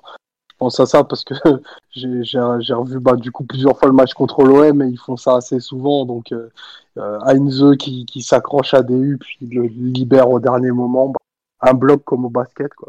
Il y avait des, il y avait des choses euh, déjà assez bien travaillées par les ancêtres de, de Jean-Louis Gaffet.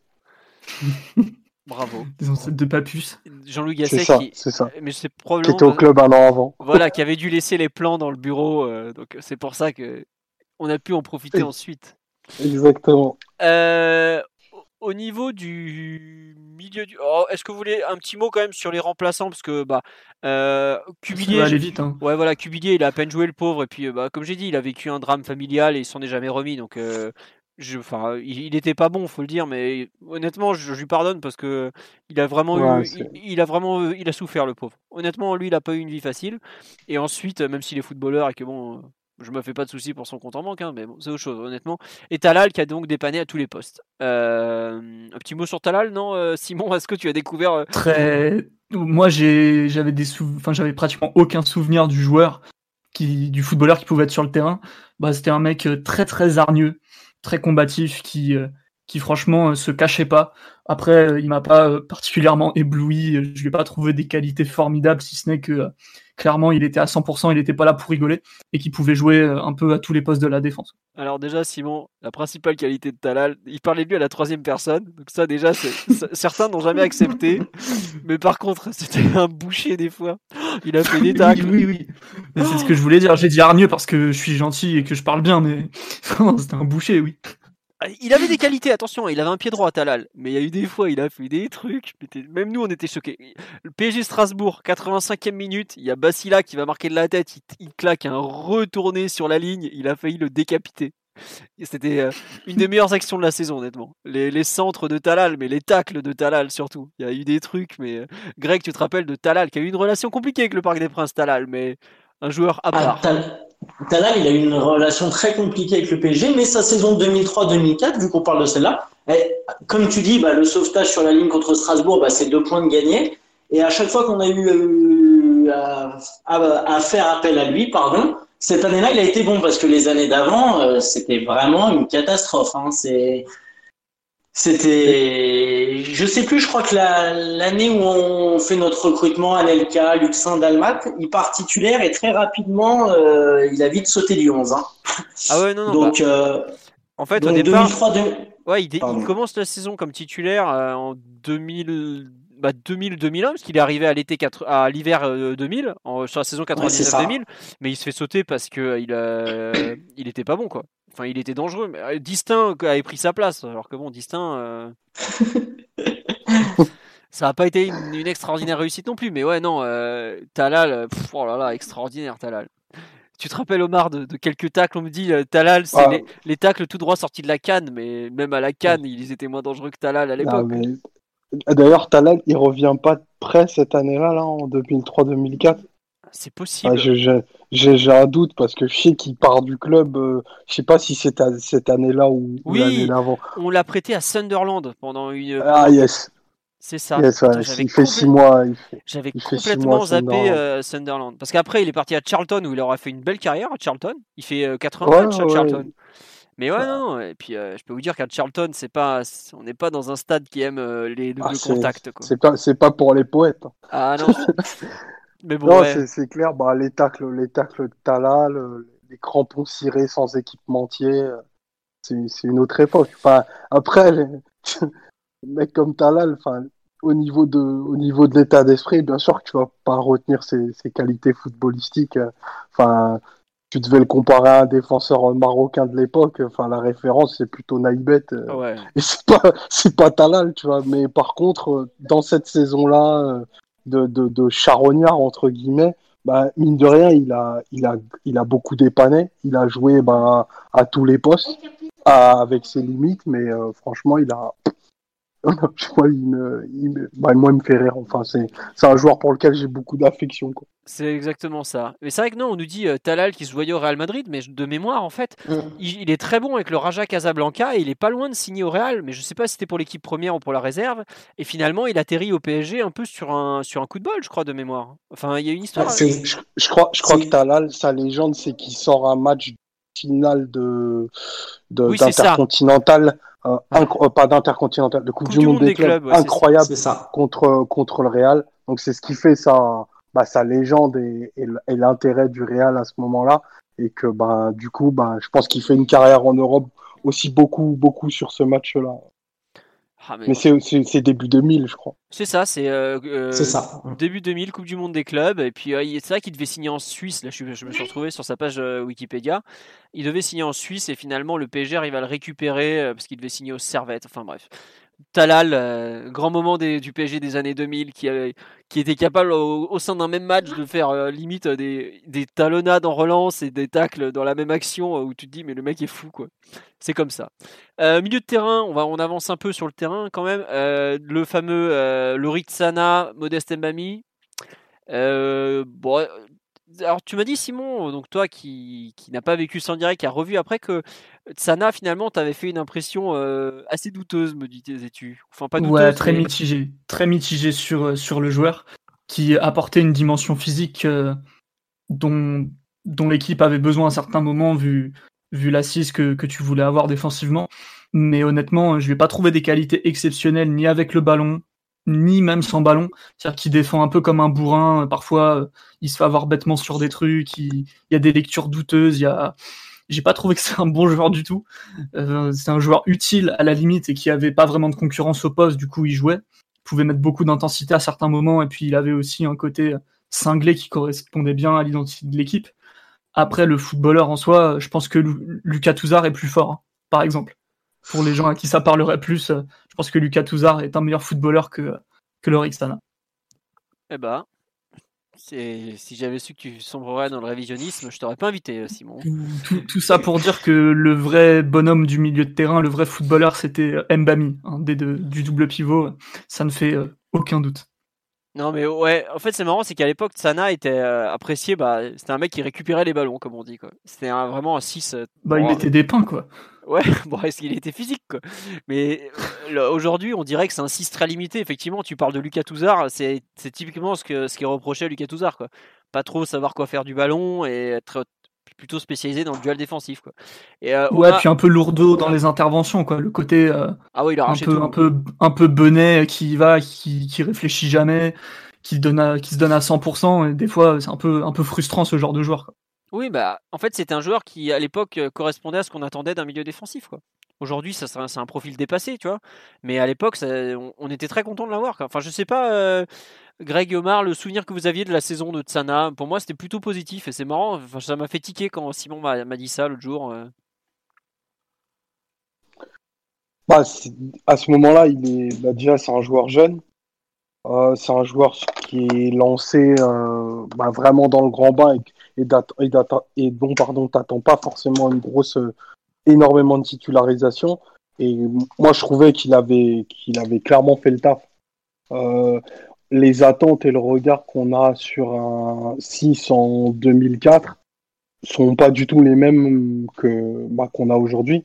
Euh, en termes de, de, participation au jeu il avait un boulot bah, pour le coup extrêmement défensif euh, bah, c'est le milieu le plus, le plus défensif de l'équipe. C'est limite euh, un, troisième arrière central parfois. Mais euh, j'ai trouvé que ça, il l'a, il l'a bien fait.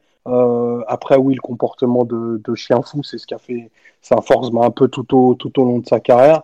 Mais j'ai vraiment trouvé que sur, le, sur les missions spécifiques d'impact, de, d'harcèlement, bah, il, a, il a été au, au top de, de, de ce qu'on lui a demandé. Après, c'était pas le.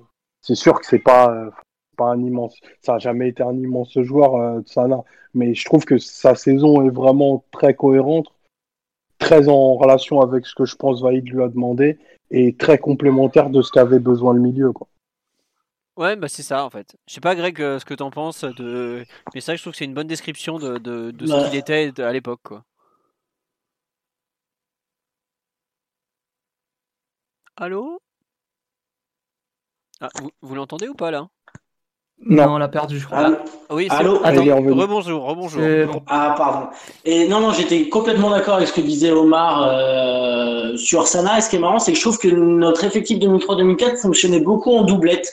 Et donc la doublette euh, bah, Mbani Sana était hyper complémentaire, comme pouvait l'être euh, Fanfan DU ou Fiorez Mendy, euh, Heinz Sorin. Et je trouve que il y en avait forcément un des deux qui était meilleur et on sait que c'était Mbami, mais Salah permettait de compléter exactement ce que Mbami était capable de faire. Après, si on prend le 11, je pense que Salah était le joueur qu'on aurait pu sortir le plus facilement sans que l'équipe, euh, sans que ça affecte l'équipe. Je pense que c'était l'élément entre guillemets le moins, influent. Après, n'oublie pas un truc, c'est que on disait ça à l'époque, mais finalement, quand on s'est retrouvé à le remplacer par Edouard Cissé, Notre milieu de terrain avait énormément perdu en impact. C'est en fait, il était. en même temps, Edouard Cissé n'avait aucune qualité, quelle qu'elle soit. Ah si, attends, attends, arriver à faire une carrière pareille avec aussi peu de qualité, c'est exceptionnel. Hein.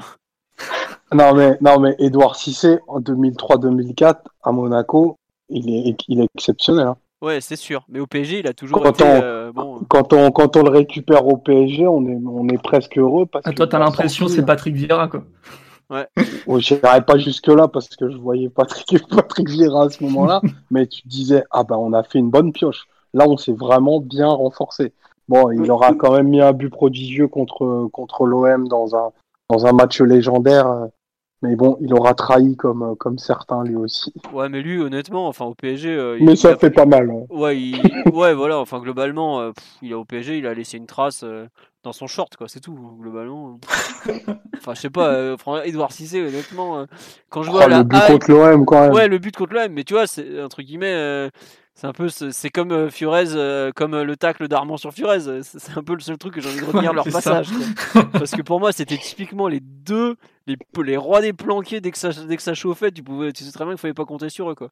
Dans l'équipe de 2003-2004, je pense qu'ils auraient servi de, de, punching ball à Talal, par exemple, quoi. C'était un, un rôle pour eux. Parce que ouais ouais voilà ouais si si il avait des grandes jambes ah, ça c'est ça il avait des grandes jambes mais bon il y avait un petit zizi avec hein. enfin bref euh... Non mais vraiment, Edouard Cissé Silmarmont, pour moi, c'est les années noires euh, où tu les vois en train de sourire en interview d'après-match. Ah, c'est vrai qu'on a perdu 4-0, mais bon, c'est pas grave, on verra la semaine prochaine. Allez, c'est bon, cassez-vous quoi. Bon, allez, on va revenir à des trucs un peu plus sérieux parce que là, euh, Modeste Mbami, puisqu'on a fait le tour sur l'Orixana, où globalement, il n'y a pas non plus 10 euh, 000 trucs à dire. Modeste Mbami. Comment, Immense joueur. Comment vous dire? Immense saison. Bon, sur le live, il nous dit il a quel âge? On saura jamais trop parce que Modeste, c'est un, un, concept. Officiellement, il, était jeune cette année-là. Officiellement, il a 20 ans cette année-là. Bon, je pense qu'il en a facile 4-5 de plus, mais bon, euh, c'était. Euh, quel joueur Honnêtement, euh, en 2003-2004, il marche sur le, le, le, bon modeste. On est allé le chercher à Sedan parce que on s'était fait souffler les siens par Lyon. Puis bah, il fait une saison. Bah, lui aussi, il fait la saison de sa vie parce qu'après, il va y avoir des problèmes de blessures et tout.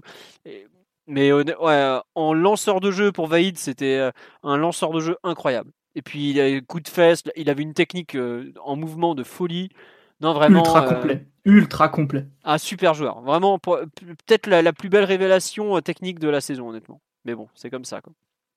Après, je te laisse en parler, Simon, parce que moi, j'avoue que j'en ai des souvenirs flous, mais c'est vrai que quand tu m'en as reparlé l'autre jour, je fais, ah, c'est vrai que Modeste, il était, il était fou quoi à l'époque. Non, mais c'était l'homme du milieu, c'était lui le, le joueur le plus impressionnant. Déjà, c'est lui qui avait le plus gros volume de jeu euh, des deux, même si euh, ça avait beaucoup d'énergie, mais il n'avait pas euh, le sens du, du, déplacement aussi, aussi profond que, que Mbami, qui était vraiment capable de se retrouver dans des positions parfois. il pouvait pousser ses efforts jusqu'à se retrouver à côté de Luboya ou, ou à côté de Fiores côté droit, un, un petit peu plus côté droit d'ailleurs. Vraiment très très complet. Euh, capable de faire box-to-box, capable de, gagner énormément de duels. Il avait, euh, il avait un, postérieur de 2 mètres de large, donc euh, je peux vous dire que physiquement, il en imposait quand même énormément. Il était capable de, gratter pas mal de ballons. Puis en termes de vision du jeu aussi, c'était clairement celui qui voyait le, plus clair de, toute l'équipe avec 2 U. ce qui lui permettait de quand même de bien ouvrir le jeu, surtout de, par du jeu direct, de créer des différences rapidement. Et, même techniquement, c'est quand même impressionnant. Déjà, c'était le seul de l'équipe, je pense, qui pouvait jouer aussi bien des deux pieds avec Luboya, mais euh, techniquement euh, très impressionnant. Qualité de première touche, euh, de conduite de balle. Après, il y avait aussi beaucoup d'énergie, parfois même un peu du chaos dans son jeu, donc c'était pas pas Redondo non plus, mais techniquement très fiable.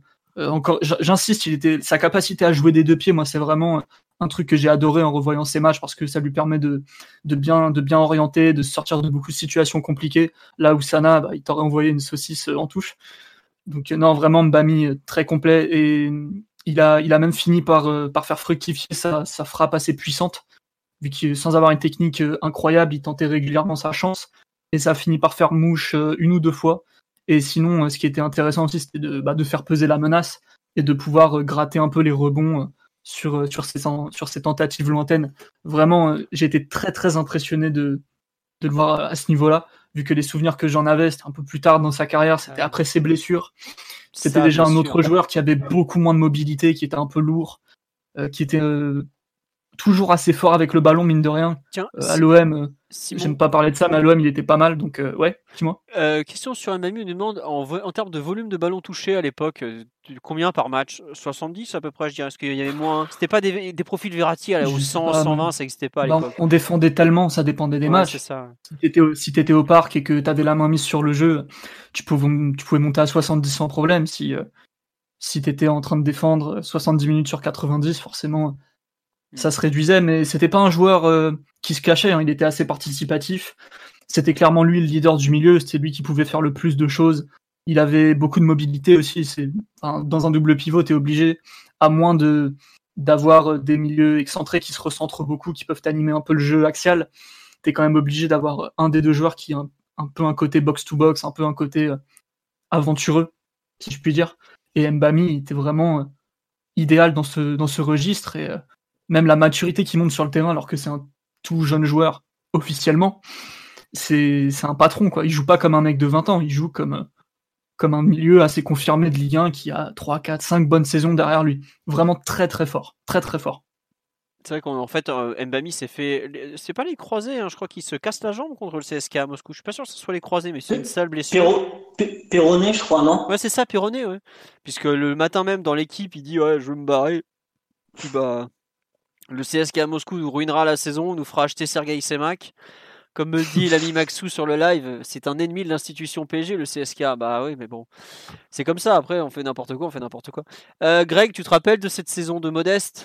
Formidable joueur. Euh, bah, Mbami, il arrive un petit peu chez nous, bah, déjà sur la pointe des pieds, puis on est quand même tous un peu déçus par rapport au fait de ne pas avoir pris S1 qui avait quand même beaucoup plus euh, prouvé déjà avec, avec Bastia. Mais après, c'est vrai que Mbani fait une saison incroyable et surtout, on va dire, je pense à partir du mois de février, le retour de Cannes. Euh, c'est toi qui m'en avais parlé parce que moi j'avais complètement oublié qu'il y avait une canne, mais je trouve qu'il avait pris énormément confiance dans le jeu, c'est-à-dire qu'il n'hésitait pas à se projeter, il marque au part contre Guingamp. On parlait d'un PSG Lyon où il met une frappe qui frôle la lucarne de coupé, alors que les, je sais pas, ces trois quatre premiers mois à Paris, je dis pas qu'il était timide, mais il se contentait de faire ce qu'il était capable de faire, à savoir récupérer des ballons, orienter. Et au fur et à mesure de, la saison, comme les autres joueurs, en fait, il a pris confiance et il se projetait de plus en plus. Et je pense qu'il faisait que notre équipe était de plus en plus crainte et de plus en plus dangereuse pour l'adversaire parce que ça pouvait attaquer d'un peu partout. Et je pense que, je pense que les, les équipes le craignaient énormément. Surtout, en fait, il était très très dur à marquer individuellement parce qu'il avait un combo euh, puissance et technique qui était assez incroyable pour l'époque. Euh, tu, enfin, honnêtement, il avait, il avait un fessier quoi. Enfin, ça, non mais ça fait rire, mais il était large. Hein. Ouais, mais il était large. Et puis surtout, il savait utiliser son corps de façon euh, vraiment intelligente et intéressante et il était vraiment dur à, jouer quoi parce que il avait il avait quand même un bon fessier mais il avait une vraie tonicité sur ses deux trois premiers appuis qui, en faisait vraiment un joueur très très compliqué à, marquer quoi. Et euh, il fait bon il fait une saison euh, comme tu dis où il, y a une progression. Et, tu vois on, a parlé tout à l'heure de la progression défensive de Mendy au fur et à mesure de la saison. On a parlé un peu de, de, la prise de conscience euh, confiance pardon. Mais je trouve que lui il y a une la, dans sa dans sa frappe de balle on a vu une progression. On voyait qu'il travaillait en fait à l'entraînement. On a vu le, travail de Vaïd le concernant, savoir prends plus ta chance, des 20 ou c'est contre Guingamp qui marque début février, je crois. Contre contre Guingamp, il met une, incursion dans la surface. Voilà, il met une belle frappe de 25-30 mètres. Euh, et je trouve que à la fin de la saison, c'était devenu un joueur très très très complet pour le coup quoi. Et pour moi, c'était vrai le, le, vrai patron du milieu de terrain, c'était Modeste Mbami quoi. Et c'est marrant, c'est qu'on passe la saison 2004-2005, on fait un début de saison catastrophique, il n'y a rien qui va dans cette équipe. Et, lui, par contre, il continuait à être bon. quoi. C'était un peu le seul qui était encore bon de l'année d'avant. quoi. Bon, après, il va se faire tibia péroné. On me dit sur le live, effectivement, c'est ça, c'est tibia péroné. C'était pas juste péroné. Sur classique à l'époque. Voilà. Mais, euh, et bon, il s'en remettra pas. Mais euh, non, euh, Modeste, la deuxième partie de saison qu'il fait, ouais, enfin, je le disais, à l'époque, on se disait, ouais, finalement, entre Essien à 12 millions d'euros et Modeste Mbami à 3 millions d'euros, est-ce qu'on n'a pas fait une meilleure affaire quoi? Aujourd'hui, tu dis ça, tu fais vas-y, mais t'étais ivre 24 h sur 24, mais pas du tout. ça a duré 40 ans. Non, je te, à l'époque, je te jure qu'il y a eu le débat, Simon. Quoi. Les, sur cette saison, oui, mais ah oui, voilà, euh, après, par la euh, suite, ça n'a plus aucun sens. Bah, par la suite, euh, Essien, il a joué pour deux et, euh, Mbami, il a même pas joué pour lui-même. Alors bon, voilà quoi. Essien était, était peut-être le milieu relayeur le plus dominant des années 2000 ou pas loin. Forcément, tu peux pas lutter avec Modeste Mbami à côté. quoi. Omar, ton, ce bon Mbami, comme tu nous le prononcer défensive mieux que nous déjà, j'imagine. non, non, bah, il n'y a, y a, rien d'autre à ajouter sur ce, sur ce, sur ce bon modeste hein, qui, a, qui, a, fait sortir. Bon gars en plus, modeste, hein, il avait l'air super gentil. Bah, il a l'air, il a l'air en tout cas qui avait sorti une saison de une, une deuxième partie de saison de, de Mammouth, c'était le vrai vrai régulateur du, du milieu qui était capable de, de faire avancer l'équipe aussi bien par la conduite que par du violon. Donc ça c'était une une des belles dominantes de, ces, de cette équipe-là. C'était vraiment un milieu un milieu très dominant euh, pour l'époque, c'est-à-dire qu'il avait. Excuse-moi, on me demande si c'était une sorte de Pogba sur le live. Non, il n'avait pas le côté dribbleur et, et fantasque de Pogba. C'était plus un, un joueur qui avait c'est un joueur qui était plus simple dans son jeu, mais il avait un côté complet et, et dominateur qui, qui, qui, peut ressembler un peu à ce genre de profil. Mais après, Pogba, pas vraiment. Ouais, parce qu'en plus, Pogba, enfin, Pogba, c'est un joueur, c'est un des rares joueurs du monde qui, qui, qui, peut exister sur les 100 mètres du terrain, tu vois. Bah, mi, je le ferais pas rentrer dans la surface, par exemple. Bah, je pense qu'en en carrière, s'il a dû mettre 10 buts, c'est le bout du monde, quoi, tu vois. Donc, il en met un seul au PSG, euh, le but dont, vous parlez contre Guingamp. Mais euh, il, symbolise bien l'équipe parce que vous, parliez de monter en puissance de, février à la fin de saison, bah, de son retour à la 4 jusqu'à la fin de saison. Franchement, Mbami, il est injouable et c'est un des meilleurs milieux de terrain de France. À un moment où il y avait plusieurs bons milieux de terrain en France. Donc il était, il était vraiment très dominant physiquement, il donnait le tempo pour, de l'équipe aussi il n'était pas toujours hyper juste dans ses choix techniques, notamment lorsqu'il faisait des, des, passes vers l'avant. Bah, pas... Parfois c'était un peu brouillon, il prenait trop pas... de risques ou, ou parfois je pense qu'il manquait de lucidité vu les efforts physiques qu'il faisait aussi. Ouais, je pense c'est pas. Enfin, je sais que lorsqu'on raconte des choses passées, on romance un petit peu, donc il y avait, il y avait quand même des choses à revoir. Mais franchement, pour le coup, c'était une super pioche et il avait donné intégralement raison euh, à Vaïd de sa confiance. Quoi. Donc, euh, on en garde aussi un, un, beau souvenir et lui aussi trahira, comme beaucoup de gens de cette équipe, en rejoignant mais, euh, tu sais que un club méridional. On parle de trahison, mais je pense qu'en fait, cette équipe, elle a juste euh, traumatisé José Anigo, quoi. Et c'est pour ça qu'il est, quand il était directeur sportif, il les a fait venir les uns après les autres, parce qu'il a fait attendre ces mecs-là, euh, ils nous ont marché dessus. Quoi. Enfin, tu vois, en 2003, bon, on a tout gagné. 2004 contre l'OM, on regagne tout. Euh... Ah bah, c'est la période du grand 8, hein, donc voilà. forcément, ça laisse des traces. Hein. Ouais, non, et, et les, les, honnêtement, on les a traumatisés. Les, les, Anigo et tout ça, là, euh, ça a été vraiment euh, une ouais, On a essayé de faire pareil avec Lyon, c'était euh... ouais. même genre d'idée débile. ouais, voilà. Mais bon, après, c'est vrai qu'à part ANC, ça n'a pas été une réussite de leur côté. Puisqu'on parle de Méridional. Ah non, un petit mot sur Hugo Léal, qui était quand même le remplaçant numéro un du milieu de terrain, puisque quand Mbami n'était pas là, c'est Hugo Léal euh, qui a, comment dirais-je, qui, jouait et qui a, en fait, qui a dépanné un peu partout. C'était toute proportion gardée, c'était un peu le, talal du milieu de terrain. On le faisait rentrer milieu droit. Je crois qu'on l'a même fait jouer. Je me demande si à Lyon, il joue pas milieu offensif gauche euh, en milieu de en, dé, en novembre. C'est pas ce jour-là où on le fait jouer milieu offensif gauche, je crois? Enfin, il, en gros, il a joué partout, le pauvre. Mais euh, qui avait fait. Enfin, alors, Hugo Leal, c'est un milieu relayeur euh, portugais que Luis Fernandez était allé nous chercher à l'Atlético Madrid, qui à l'époque était descendu en deuxième division.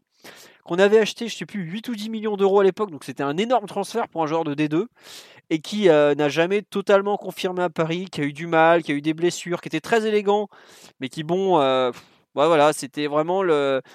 Oh, je, je, serais dur si je disais il que c'était bien coiffé. Non, non, non, c'est pas Pastore, dis pas ça. Dis pas ça. dis, pas, dis pas ça. Tu Franchement, l'erreur totale. Il y a un peu de ça quand même dans, sur certains non, aspects. Quoi. Oh non, je, je, te voyais venir, mais ça n'a rien à voir. non, le, non, non il avait coup, beaucoup moins de talent. obligé de ratiboiser Hugo Léal, du coup. Vas-y, non mais c'est vrai qu'il a jamais percé en fait. Il, on a toujours attendu. Il avait des qualités, on peut pas les nier. Puis il y avait aucune régularité quoi. Il faisait ouais, trois bons ça, matchs ouais. dans la c'est plus un cavaille qu'un Pastore quand même chez nous. Hein. Ouais, c'est ça, ouais. Mais bon. Ouais, mais il avait la classe.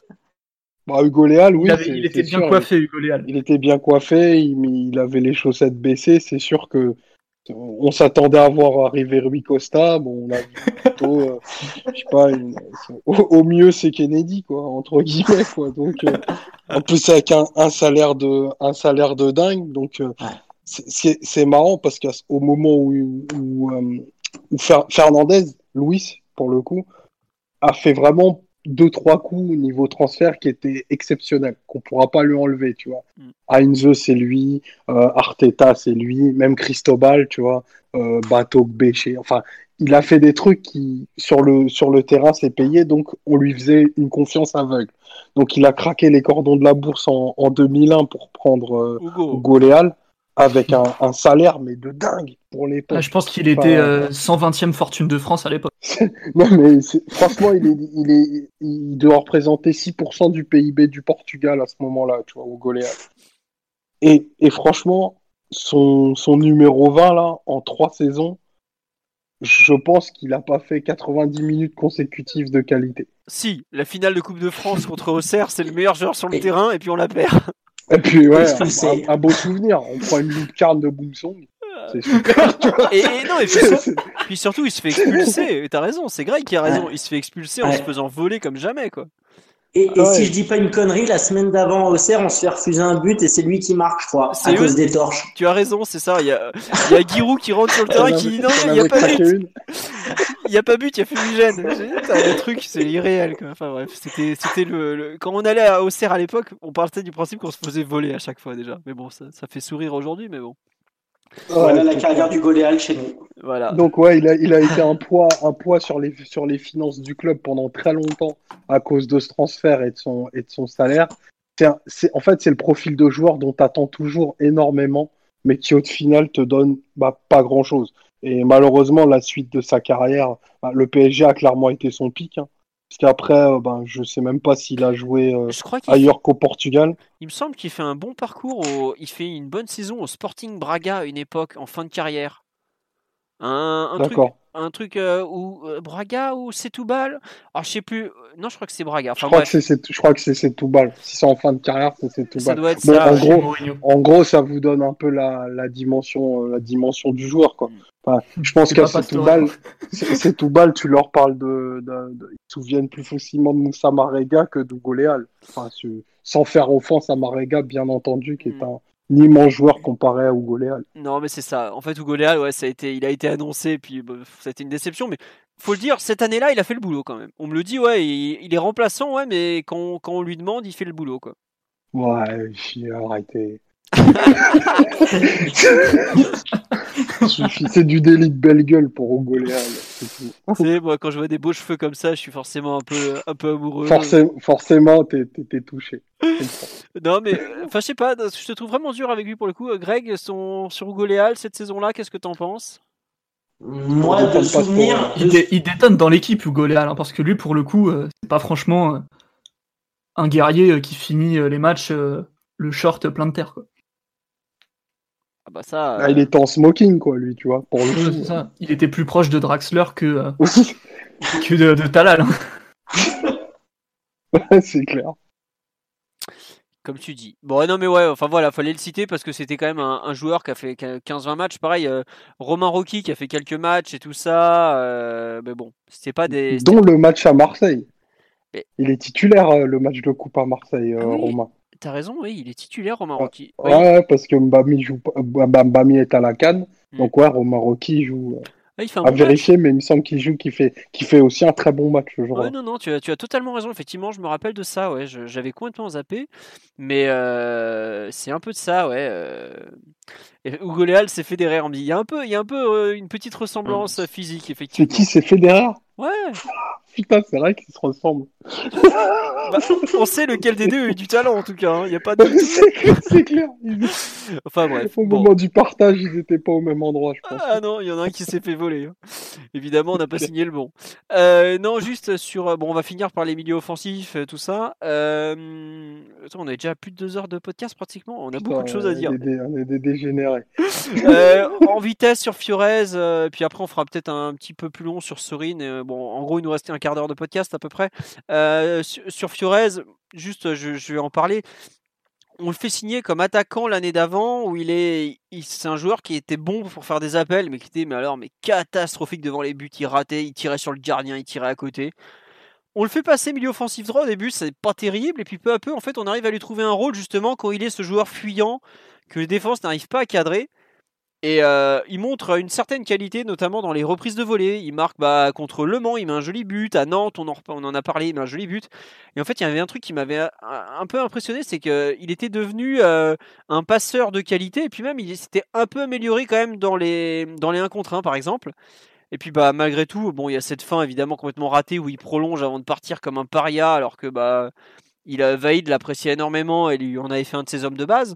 Mais euh, lui, pareil, c'est la, saison, mais plus que la saison de sa vie. Quoi. Il a joué à 120%, on en parlait en équipe de France quand même. Je pense qu'on peut retrouver des, articles de l'équipe qui doivent dater de juillet 2004, où euh, Fabrice Furez est cité comme un, joueur à surveiller pour le futur de l'équipe de France, comme Bernard Mendy, vu que Mendy vient d'intégrer l'équipe de France. Et puis bah, finalement, tout va se casser la gueule quand il va signer à Marseille. Bah, D'ailleurs, tout à l'heure, il a fait une interview à Bean où il dit Ouais, j'ai été mal accueilli. Enfin bref, il il a fait la pleureuse alors qu'il avait bien mérité. Et euh, ça restera un joueur qui aura eu euh, une bonne saison que, que Louis avait fait signer. Tu parlais Omar tout à l'heure des recrutements de Luis Fernandez, mais on l'avait pas payé bien cher et ça avait été une bonne recrue à l'époque puisque c'était un joueur qui avait été formé à Lyon, que Lyon n'avait pas voulu garder, qui était parti, qui s'était un peu fait euh, bah, loin de l'OL justement et qui au PSG aura fait donc cette excellente saison. Greg, si tu veux en parler un peu du, style de jeu de Furez, appel de balle, centre au cordeau et tout ça quoi. Bah c'est ça, mais moi, moi j'ai été surpris parce que quand j'ai regardé ses stats, j'étais persuadé qu'il avait mis par exemple beaucoup plus de buts cette, euh, cette saison-là. En fait, comme disait Simon, finalement il en met que 6. Et ce qui est marrant, c'est qu'il met les 6 sur la phase aller. Et c'est la phase où on gagne euh, pareil, 1-0, où on prend les points qui nous donnent confiance. Et par contre, en deuxième partie de saison, et ce qui est bizarre, comme quoi les stats veulent pas toujours dire grand chose, je l'ai trouvé encore meilleur dans le jeu, beaucoup plus complémentaire de, euh, de Paoletta, qui s'entendait extrêmement bien avec Mendy. Comme quoi, des fois, les stats, euh, les stats, ça veut, entre guillemets, pas dire grand chose. Et il était hyper utile à l'équipe parce qu'en plus, il faisait un travail défensif qui était quand même assez, assez intéressant. Et puis, bon, bah, qu'est-ce que tu veux qu'on dise sur son départ? C'est, euh, hormis que c'est la plus belle bronca que j'ai pu entendre au parc et que, et le mec, comme tu disais, a gâché sa carrière, alors que chez nous, je pense pas qu'il aurait été en équipe de France, mais c'était un joueur très utile euh, au PSG à cette époque-là, et on est toujours euh, un club hyper important. Et je pense que le mec s'est perdu, s'est perdu, s'est perdu lui-même. Mais c'est l'une des plus belles doublettes qu'on ait eues entre 2000 et 2010, euh, Fiores Paoletta. Ça, c'est une certitude. Ah oui, la capacité qu'avait Fiorez à trouver Paoletta dans la surface de réparation, c'était franchement, c'était, c'était vraiment beau à voir. À savoir que Fiorez avait des défauts en termes de, technique, notamment. Il avait, c'était un ailier qui savait pas dribbler, par exemple, puisqu'il n'a jamais été dribbleur. Je me souviens une fois, euh, premier match de la saison 2004-2005, il dribble un mec, on joue contre Caen, t'as tout le parc qui était là, genre, oh, il a dribblé un mec C'était l'exploit, quoi. Alors que bon, dribbler un mec quand t'es ailier, c'est un peu la base quand même, quoi. Alioune Touré nous enflammait les tribunes du parc autrement. Mais euh, il, euh, il avait une capacité à centrer, il était vraiment très très bon dans ses centres, pour le coup.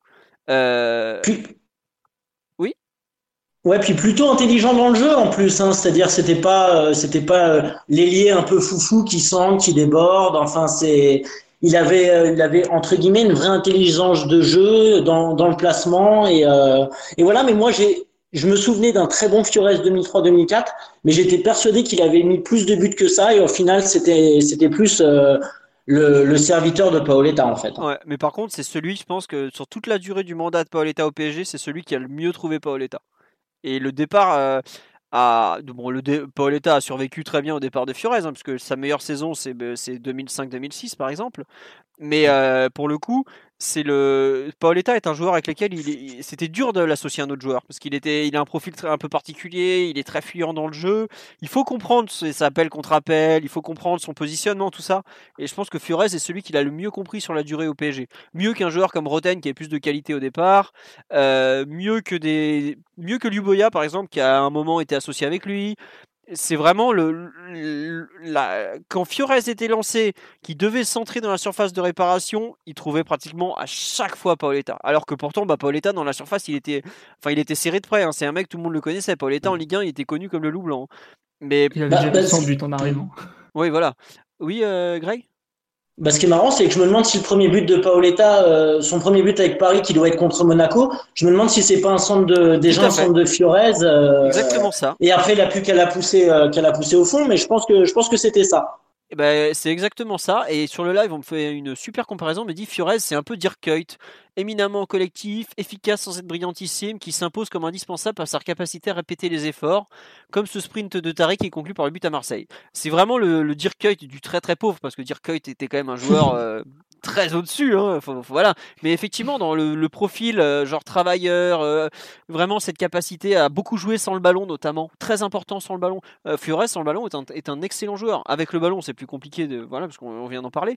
Mais sans le ballon, ouais, on lui dit euh, ouais, c'est entre Sarabia, mais avec un peu le côté Dirk Kuyt besogneux. bon après, Sarabia est pas non plus un grand talentueux non plus, hein, mais bon. il a pas. Il avait la capacité à jouer sur l'intérieur avec son, enfin, en partant du côté droit en, revenant intérieur plus euh, aujourd'hui on dirait demi espace et toujours euh, sur le pied droit en fait. Alors que maintenant ce genre de profil, euh, même que ce soit relayeur ou quoi, tu les mets plutôt en pied inversé. Ouais, c'est ça. Ouais. C'était encore une spécificité de l'époque d'avoir un peu, un peu tout le monde sur son bon pied, quoi qu'il arrive. Mm. Et du coup, ça générait beaucoup de situations de centre. Et c'est vrai que là, toute la première partie de saison, et ensuite c'est un petit peu différent parce qu'il joue un peu plus haut, il joue un petit peu plus dans l'axe mais, la capacité de Fiorez euh, à centrer, c'était vraiment euh, le truc de base. D'ailleurs, euh, ça se voit que Vaid comptait beaucoup dessus, vu que il comptait énormément sur, sur Fiorez et Paoletta, il, tarissait vraiment pas d'éloges sur lui chaque semaine, donc c'était un peu la base du jeu offensif. Et c'est vrai que quand ce, ce, mécanisme était un petit peu grippé, ça pouvait faire des matchs avec pas beaucoup d'occasions. Ouais, et c'est vrai que preuve de sa qualité de centre, en fin de saison, c'est lui qui tire les corners, par exemple. Et le, corner, le but de Paoletta lors de la finale contre Châteauroux, c'est un corner de Fiorez pour la ah, de Paoletta. C'était un truc, en fait, ça avait montré sa prise de, poids dans l'équipe au final. Omar, tu veux rajouter quelque chose sur Fiorez ou tu veux plutôt parler de Sorin, qui était l'ailier de l'autre côté, justement? Fiorez, on le déteste. bon, parle de Sorin alors, j'espère que lui, tu l'aimes bien par contre. c'est, bah forcément, Sorin, euh, du coup, euh, qui a eu un impact aussi énorme, euh, énorme sur, le, sur l'équipe. Bah, déjà, qui est un, qui un transfert un peu inespéré, qui se fait en toute, toute, toute fin de mercato. C'est un prêt d'ailleurs. ouais, à l'époque, on était très coutumier des, des prêts. On allait un peu faire les, les, les, les, les vides poches des, des, grands clubs et on, on, on réussit à récupérer Sorin. Euh, pour lequel au départ on ne sait pas trop dans quelle position il va jouer, mais il s'impose assez, euh, assez naturellement en, milieu offensif gauche. Euh, ben, et, là, je pense que ben, son, son impact sur l'équipe est immédiat parce que ben, déjà, tu présentes un côté gauche à The Sorin. Franchement, c'est c'est du jamais vu pour, pour, le, pour le PSG depuis, depuis de très très longues années. En Ligue 1, euh, ça n'a pas d'équivalent. C'est probablement le meilleur côté gauche euh, de, la saison parce que bah, tu as deux joueurs qui sont éminemment travailleurs et qui vont lâcher aucun espace euh, dans le, dans le dos de leur défenseur central gauche, par exemple. Toute ressemblance avec des choses qui se passeraient aujourd'hui aujourd'hui est purement fortuite. Tu as un joueur qui est capable de pousser ses actions. Euh, Je n'arrive pas à compter le nombre de fois où, où Sorin s'est retrouvé dans la surface il n'a pas marqué énormément, mais il poussait énormément ses actions. il était capable de faire le, troisième, euh, le troisième milieu défensif euh, lorsque lorsqu'on était mal positionné côté ballon. Donc c'est un joueur qui a un savoir-faire et un, niveau tactique, technique et de leadership qui était bah, sans commune mesure dans l'équipe. Et euh, bah, ça s'est senti dès son arrivée. Et, je pense que tu as peu de joueurs qui ont joué moins de 30 matchs dans un club et qui ont laissé un souvenir aussi impérissable. Bien sûr, il y a le fait qu'il soit invaincu, mais euh, enfin, ça, ça, ça, rajoute encore plus à sa légende. Mais euh, Sorin, c'est vraiment un, un, joueur de grande, de grande dimension qu'on a eu ben, dans, la, dans la meilleure saison de sa carrière. Quoi. Oui, oui, en, Europe, c'est sa meilleure saison. Il n'y a pas de. Bah, la Lazio, il y avait. Oui, il a joué à la Lazio Sorin, c'est ça, oui. Ça n'a pas été une grande réussite. La Juve, on n'en parle même pas. Barça, bon, pas terrible ces grandes saisons, sinon c'est en Argentine avec River. Quoi. Donc, euh... À Villarreal, euh, il est pas mal. Hein. À Villarreal, oui, raison. J'ai oublié Villarreal. Parce que à Hambourg, ça pas, ça, pas très bien passé de mémoire, mais en même temps, Hambourg, c'est un peu le bordel tout le temps. Donc, euh, non, non, ouais, c'est une saison. Euh, une saison vraiment particulière. Bon, déjà, il y a cette espèce de légende urbaine qui dit qu'il joue arrière gauche alors qu'il a dû faire, je sais pas, deux, trois matchs tout au plus. Mais, Ouais, c'est ça. Mais après, c'est vrai qu'au départ, il joue le, premier match, il est lancé à Sochaux où il joue relayeur gauche, par exemple. Mais après, il joue milieu offensif gauche et il fait des, il fait une saison il était vraiment dur. Euh, le côté gauche euh, parisien, pour euh, les mecs qui voulaient attaquer par là, c'était vraiment des mazos. Quoi. Parce que c'est le triangle des Bermudes, les mecs disparaissaient. Ah ouais, non. Ils ressortaient plus vivants, c'était impossible. Parce que ah bah, en même temps, t'avais un carré pour pour t'encadrer. Sorin, Heinze, Fanfan et, Sana. Pas piquer des hannetons. Voilà, ça, en plus c'est ça, c'est que Sana jouait axe gauche. De... ouais, il jouait axe gauche, ouais. Autant dire que non, c'était irréel de, de, vouloir passer par là pour, pour attaquer. C'était, c'était peut-être, euh, ah, pour moi, ça a été un. C'est marrant, c'est qu'à l'époque, en fait, je, je l'appréciais en tant que joueur, mais je le trouvais pas non plus exceptionnel comme, euh, comme. Enfin, je l'aimais pas. Je trouvais que milieu offensif gauche, c'était pas forcément le, poste où il était le, le, le, meilleur. Et avec du recul, en fait, surtout par rapport aux années suivantes où on a eu bah, la doublure, la doublette, pardon, euh, Armand Roten, qui nous était, euh, qui nous a été survendu par la presse. En fait, c'est avec du recul que je me suis mis à vraiment énormément l'apprécier, ce Sorin et la paire Sorin euh. Je me suis dit, mais en fait, ouais, on est passé d'une paire de niveau européen à une paire de niveau national, euh, pas pas national la troisième division. Hein. de... troisième division. Non, non, bah, faut pas abuser, tu vois. mais, au bout. mais une paire de niveau, bon, bah voilà, c'est une bonne paire de Ligue 1, mais ça casse pas trois pattes à un canard. Alors qu'on avait une paire de niveau international quand même.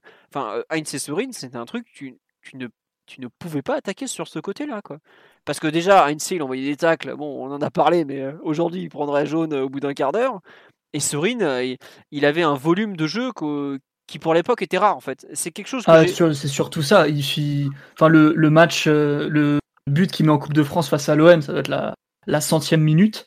Le mec, il part de super loin parce que c'est une transition et il finit dans la surface.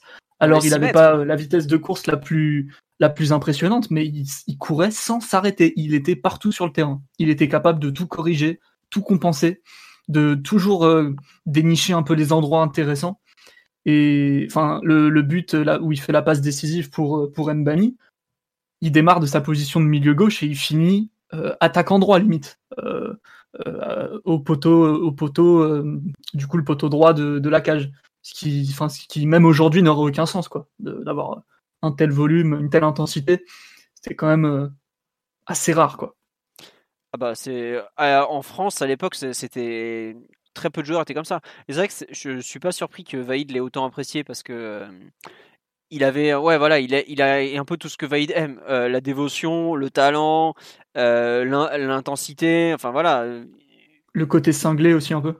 Ouais, l'absence de peur de de Sorin parce que globalement voilà. Enfin le mec a quand même c'est pas un hasard, trouve, s'il marque lors de deux matchs très compliqués. Marseille en Coupe de France chez eux et Nice quand il nous arrache la victoire.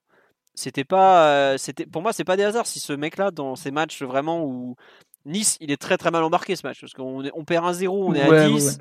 Et euh, c'est Fanfan qui égalise et Serine qui va nous chercher les trois points de la victoire. Deux coups de pied arrêtés coup sur coup euh, qui sortent de nulle part. Voilà, c'est pas, c'était vraiment un, ça a été un joueur à part dans l'histoire du PSG. comme tu le dis, Omar, c'est dur de citer un joueur qui, en ayant joué, il a joué 26 matchs, je crois que le PSG a marqué autant ce club, quoi. Alors évidemment, il y a cette, cette stat irréelle du, de, le mec est invaincu avec le PSG, quoi. Des joueurs invaincus avec le PSG, il n'y en a pas beaucoup, 26 hein. matchs de but, Sorine, voilà, mais invaincu. Et des joueurs invaincus qui ont joué plus de 20 matchs, à mon avis, euh, je pense que c'est le seul au club, honnêtement. Je vois pas qui a pu faire ça. Euh, Là, comme ça, je, ne vois pas. Quoi. Mais bon, c'est comme ça.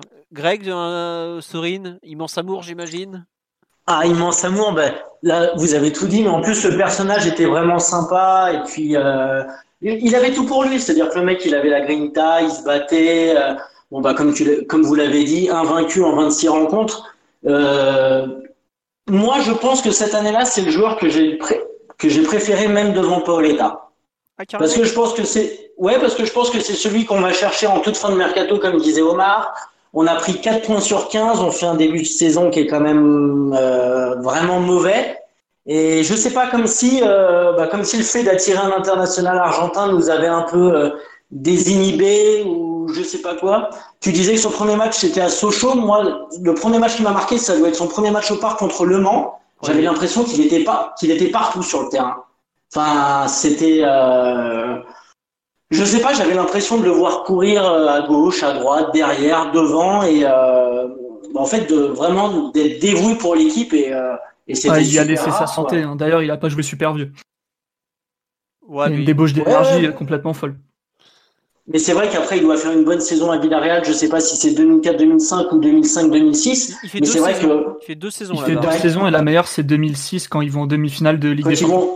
Quand ils vont en demi contre Arsenal, je pense. Mais, euh, mais je pense que même Sorin, enfin, j'ai pu voir quelques interviews des fois de lui, il a toujours un petit mot sympa pour nous. Donc je pense que même lui a gardé un, un, bon relationnel avec Paris, même s'il est resté globalement quoi que 6 ou 7 mois. Et je pense que pour les supporters, bah, ça, ça joue toujours parce que c'est toujours important euh, de savoir que nous, on a apprécié un joueur qui a aussi apprécié de jouer chez nous. Quoi. Ça, c'est. Euh... Ah, lui, moi, moi, ça me, moi, ça me touche particulièrement. Donc, euh, et puis, euh, puis voilà, non, mais Sorin, c'était. Ouais, moi, c'est un joueur que j'ai adoré. D'accord, bah écoute, euh, honnêtement, c'était, comme tu dis, c'était vraiment, c'était très très dur de, le détester. C'est vrai qu'il y, a beaucoup de gens qui en ont voulu à Vaïd de pas avoir tout fait pour le garder, mais ce que m'expliquait Vaïd après coup, il a dit attendez, on va, il demande un salaire extraordinaire. il va, être, il va louper beaucoup de matchs à cause de la sélection. Et effectivement, l'année d'après, je crois qu'il joue 10 ou 10 matchs en sélection. Et en plus, euh, la sélection à l'époque, c'est pas comme aujourd'hui euh, où les mecs ils ont un jet privé qui les attend euh, sur le, à la sortie du stade. À l'époque, voilà, les mecs ils passaient par Madrid, enfin c'était des galères. Globalement, le type il jouait pas le week-end d'après hein, quand il partait en sélection. Donc ça c'est pas fait.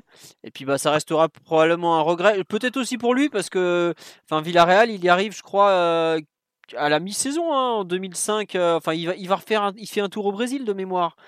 Bah oui, parce qu'il appartient, il appartient au Cruzeiro. Donc, ah oui, c'est euh, vrai que c'est Cruzeiro qui nous prête. Il, il, y retourne, je pense, pour faire le, le, championnat, enfin pas l'ouverture, mais le, championnat du Brésil, mm. du coup. Et c'est, il doit aller à, à Villarreal bah, en hiver. Ouais, c'est ça, c'est ce que je vois, novembre 2004. En décembre, euh, ouais, voilà.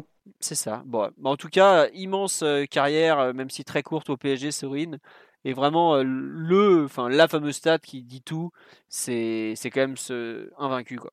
Invaincu en 26 matchs. je sais pas, enfin, dans le PSG de l'époque, c'est, très, très, très, très, très. Enfin, même aujourd'hui, c'est 26 matchs invaincus, c'est, ça n'existe pas, quoi. C'est, ce, que, ce que tu peux vivre avec un peu de chance sur une saison, mais bon. Bravo à lui en tout cas. son mmh. concurrent, donc c'était Boskovic. Bon, autant dire qu'il n'y a pas eu de concurrence. Hein. Même si Boskovic. Bah, Boskovic avait quand même un bon petit pied gauche. Faut quand même lui rendre ça, quoi. Non, euh, il n'y a pas grand chose d'autre. On en a 38 des pieds gauches comme ça dans le 93, donc euh, ça va aller. Hein. Non, mais je pense que dans tous les five d'Île-de-France, tu trouves un mec plus, plus habilité. Quoi. Non, mais vous êtes dur avec lui parce que c'est vrai qu'il avait pas. Il, très dur. il était sympa, il était sympa, mais. Non, mais il avait pas de mental, quoi, le pauvre Bosco. Il avait une coupe de merde, par contre. Aussi. Oh, c'est pas possible. ah, c'est vrai, c'est vrai. Non, mais honnêtement, il avait fait des débuts pas si dégueulasses. Contre Le Mans, quand on gagne 5-1 à la mi-octobre, il est excellent, notamment. Mais c'est vrai qu'il il... dès qu'il y avait un peu d'adversité, il fallait plus compter sur Bolé, quoi. Bolé, c'était son surnom. Et bon, bah, sa carrière va le montrer. Il va jouer au Rapide de Vienne, euh, il va jouer dans des clubs, il va jouer en MLS pas mal. Bon, voilà, c'était Branko Boskovic. Il avait un vrai talent pour le coup, mais euh, bon, on dira que le Rosiki du très très très très très pauvre. voilà, on va dire que c'était un peu ça. C'était Rosiki du très très très très pauvre, comme tu dis. Mais bon, c'était pas un mauvais bougre, on dira. Bon, Devant, on avait donc le duo magique, euh, enfin le duo, ce qui n'était pas du tout un duo d'ailleurs. On a eu d'abord Reynaldo, puis Duboya. Euh, on en a beaucoup parlé déjà euh, au cours des, derniers, du dernier podcast et d'aujourd'hui, en vitesse un peu, parce qu'on en est déjà à 2h15 de podcast, même 2h20 de podcast. petit mot sur Reynaldo et Duboya, messieurs Ouais, Reynaldo, pas inintéressant. Déjà, dans tous les offensifs que tu as, c'est lui qui avait la meilleure pointe de vitesse. Ce qui forcément, quand tu mises quand même sur le jeu direct, la transition ou la contre-attaque, c'est quand même intéressant. En début de saison, il a rendu pas mal de services où, pareil, lui, il traverse un moment, euh, il est un peu au firmament de ce qu'il peut euh, proposer. Donc il a beaucoup de réussite, beaucoup de, buts, beaucoup de pas mal de passes D aussi. Euh, une bonne capacité à prendre la profondeur. il y a d'ailleurs plusieurs fois où on voit où les rôles s'inversent un peu, c'est-à-dire que Ronaldo numéro 10 bah, en fait part dans la profondeur et c'est Paoletta qui, qui est plus chargé de, lui distribuer les ballons. Un truc qu'on voyait régulièrement. Et puis euh, globalement, sinon son profil, euh, c'est pas très compliqué à définir. Quoi. C'était euh, Lucas Moura en plus fort, un truc comme ça. Ça y est, voilà. il, a, il a eu son moment un peu positif où, où, il a eu de la réussite, il rendait des services. Il avait un profil un peu différent des autres aussi. Après, sinon, c'était pas. Euh, disons que l'arrivée de Luboya euh, l'a transformé en joueur un peu accessoire. Non, il y a une période à l'automne où il marche sur l'eau, quoi. Faut, ouais, c'est ça. Il y a une période où le mec, il aurait pu tirer du milieu de terrain, ça aurait fait barre en 30, quoi. C'était. C'était comme bah, ça. Il l'a fait, hein. Et il l'a fait d'ailleurs. Non mais il y a un PSG Bordeaux qui est légendaire où il fait, il envoie un centre, c'est une saucisse, ça finit par l'obé Ulrich cramé. Et l'action d'après, c'est un, tir complètement raté qui se transforme en passe décisive. Et là, tu sais que le mec, il était béni des dieux, il pouvait plus rien lui arriver. Quoi. Mais bon, c'est comme ça. Euh, bon, on va dire que ça n'a pas été. Il aura eu une, il aura eu une belle période, et puis qui nous aura permis d'ailleurs d'en tirer un peu d'argent à la revente. Mais bon, c'était pas. Comment dire c'était pas le, meilleur joueur du PSG de cette époque-là, mais il a fait le taf honnêtement la première partie de saison. On était bien content de l'avoir et faut pas. Tu vois, c'est comme un peu comme Talal ou comme d'autres en défense euh, au milieu et tout. Il a fait le taf quand on a fait appel à lui malgré tout et on peut pas lui, cracher dessus. Alors après, c'est sûr que quand en fin de saison il nous fait le sketch avec Luboya du penalty à Bordeaux qui nous coûtera finalement euh, très cher, on lui en voulait un peu plus, mais bon. J'avoue que 2003-2004, c'est peut-être la meilleure saison de Reynaldo, donc on va pas trop la tailler non plus. Omar, tu étais amoureux de Reynaldo, j'imagine. Absolument pas. Qu'est-ce que c'est que ces préjugés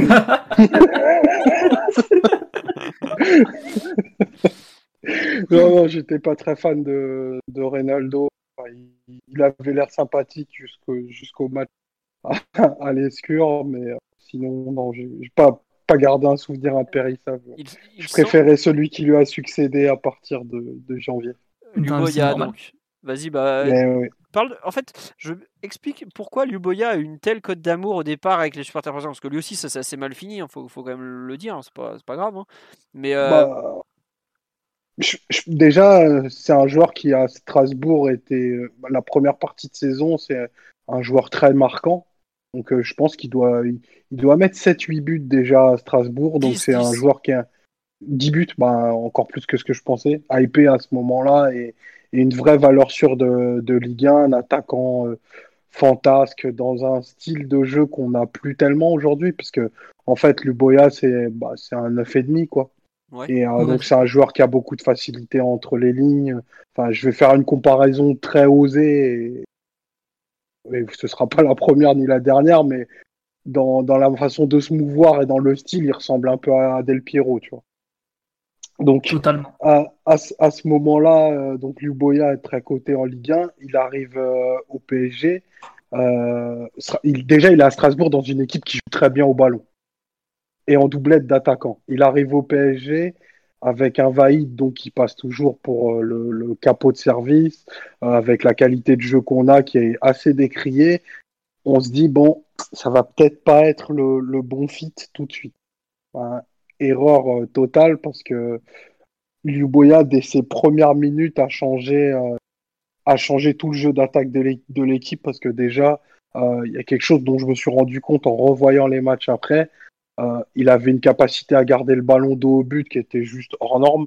lui aussi, il a traversé le meilleur moment de sa carrière euh, à ce moment-là, mais je pense que le camp des loges était totalement béni, béni par Dieu à ce moment-là. Donc, euh, il suffisait d'y entrer pour être dans le meilleur de ses moments. Mais techniquement, il a changé le, niveau de l'équipe.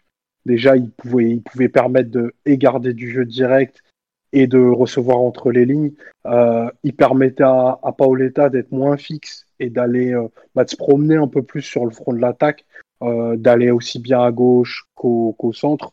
Euh, il, a beaucoup travaillé aussi côté droit, avec Fiorez notamment, pour, pour bah, justement dédoubler ce genre de choses-là. techniquement, c'est vraiment un joueur, mais un super, super joueur qui a traversé aussi un super moment, qui a beaucoup marqué. il doit mettre 5 buts sur, sur les 6 mois. Et il met, euh, il met quasiment le même nombre en passes décisives. Donc, euh, un impact, mais total sur le jeu de l'équipe. Il a ramené de la fantaisie. Euh, c'est pas, c'est pas innocent si à partir du moment où, où il y a Liu Boya, ben, nos, nos compteurs de buts s'affolent un petit peu. Ben, tu le match contre Montpellier dont, dont, Greg parlait en début de podcast, mais il a vraiment eu un, un impact euh, immédiat dont je pensais qu'il perdurerait sur la, sur la durée, mais malheureusement, les, les six mois qu'il fait de, de janvier à juin 2004, son, bah, son, son meilleur passage au, au PSG. Je pense que c'est quelqu'un qui a eu des rapports assez compliqués avec le, le coach, mais qui a, qui a vraiment connu un état de grâce et qui a su se transcender lors de son, de son arrivée au club. Et donc, ben, la, la cote d'amour avec, euh, avec Luboya, elle vient aussi, euh, elle vient aussi de là parce que ben, au, au Parc des Princes, on a la, on a la, on a la tradition du bel attaquant, tu vois, de, de Ginola, d'autres. Et, et Luboya me semblait à ce moment-là être un joueur de cette trempe. Bon, il s'est vite, euh, on s'est vite rendu compte que c'était pas le cas, mais, La saison mais il a d'après, vraiment il- fait un super passage. la saison d'après, il met 3 buts en 40 matchs. hein, donc, euh, c'est vous dire que on- il n'y a pas eu d'embellie. hein, mais, euh, Ouais, c'est clair. et puis, bon, il faut quand même aussi le dire, une coiffure tout à fait extraordinaire, comme on me le fait remarquer sur le live. euh, Le coiffeur de qui a marqué euh, les cours, euh, les cours d'école de cette époque euh, étaient influencés par, par ce trend euh, assez incroyable, il faut le dire. Non, mais tu vois, les mecs avaient des straps blancs à l'époque, lui, il avait des chaussettes noires, tu vois.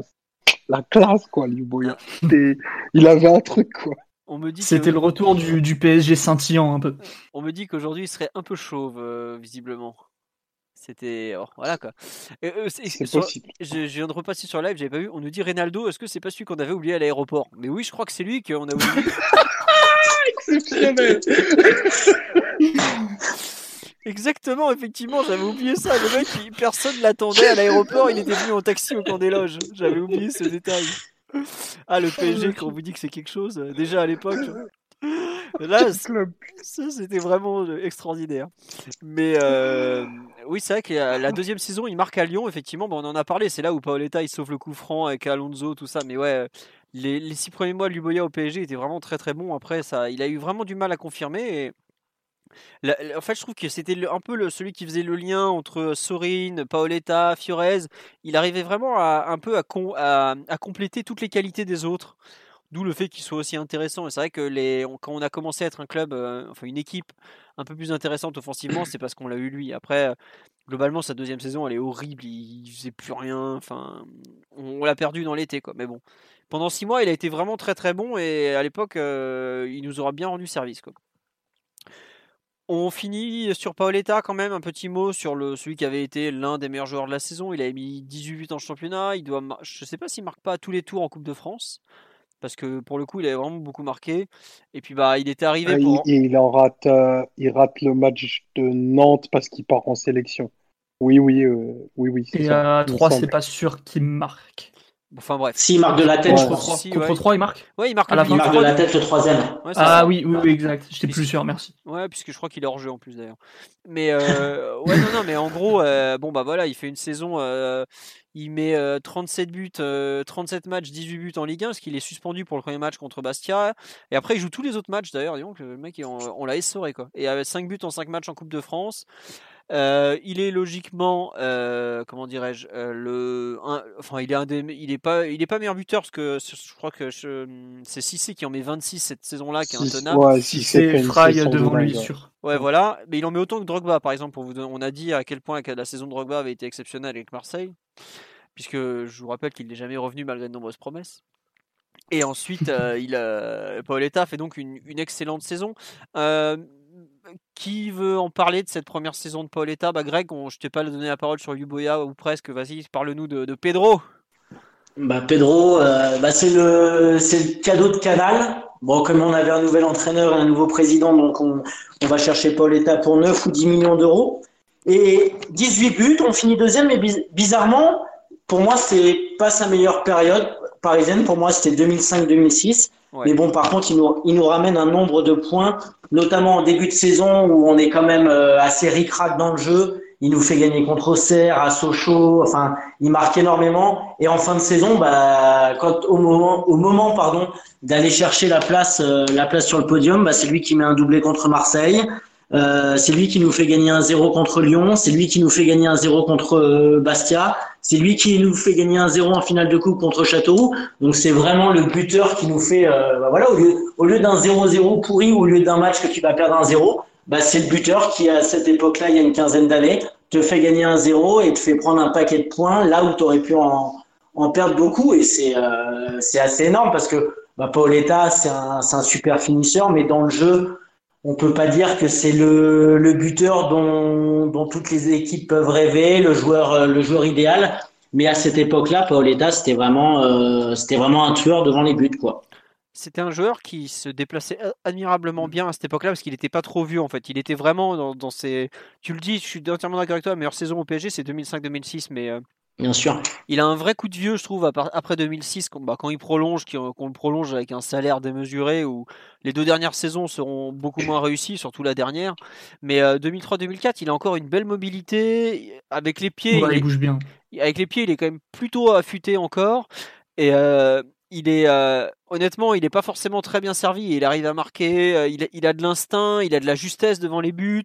Alors c'est sûr que on va pas lui demander de mettre des têtes, hein, parce que bon, ça n'a jamais été un grand buteur de la tête, mais euh, il avait une présence dans la surface qui était qui rappelle un peu par moment ce que Icardi a pu faire dans la première partie de saison, à savoir un joueur qui était capable de jouer très juste par très juste, même avec peu de ballons, et qui faisait vraiment planer une, menace constante.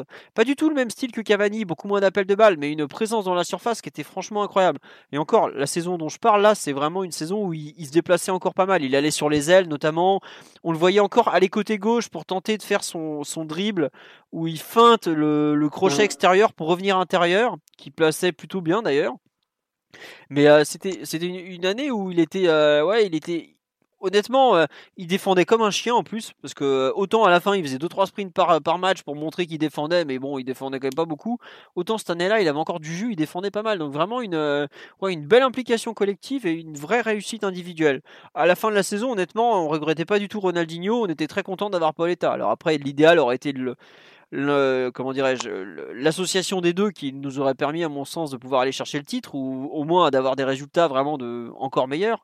Mais ouais, la première saison de Paoletta, très très réussie. Euh, Simon, toi qui l'as qu'il a découverte forcément avec euh, plus de recul que nous. Tu en as pensé quoi tiens, Ouais, mais, mais, Paoletta, je connaissais déjà mieux, vu que c'est un joueur tellement marquant que j'avais déjà un peu tout ce qu'il avait fait.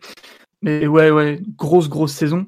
Puis on, parle de stats. Euh, forcément, parfois, ça veut pas dire grand-chose, mais si tu mettais un coefficient à chacun de ses buts en termes de décisivité et aussi en termes de, de capacité à ouvrir le score et à te un peu te débloquer les matchs, c'est franchement exceptionnel. C'est-à-dire que dans les 18 buts qu'il met en Ligue 1, il n'y a aucun but qui sert à rien ou presque, à part. Euh, enfin, si un but sert à rien, ce serait peut-être celui euh, quand on explose euh, Montpellier. Mais, mais c'est tout. Sinon, il met que des buts archi utiles. Il y a beaucoup, beaucoup de matchs gagnés 1-0 grâce à un but de Paoletta. Et, et là où tu peux même pas lui tomber dessus quand, quand il était un petit peu moins fort ou un petit peu moins en forme, c'est que chaque fois qu'il a eu un coup de mou, il y a eu des mecs pour, euh, prendre le relais en termes de, de buts, que ce soit Fiorez en début de saison, que ce soit Luboya euh, en début d'année civile 2004. Euh, Donc ça fait qu'au final, même les moments où il avait un petit peu moins d'importance, ça a été super bien compensé collectivement ou par d'autres joueurs. Donc tu peux même pas lui en tenir rigueur. Quoi. Ouais, ouais, c'est ça. on nous dit sur le live effectivement qu'à l'époque, marquer 18 buts en championnat pour un Parisien, c'était rare. Ouais, ouais, non, mais oui. Euh, Dans une équipe défensive en plus. Non, non, mais même, euh, même avec une équipe offensive. Même, hein. même Ouéa, l'avait pas fait. Euh. Ouais, c'est ça. Hein. Enfin, c'est dire quoi. Honnêtement, le mec qui avait mis 18 buts avant, euh... Oh ça, ça, devait remonter peut-être pas à Bianchi, mais je...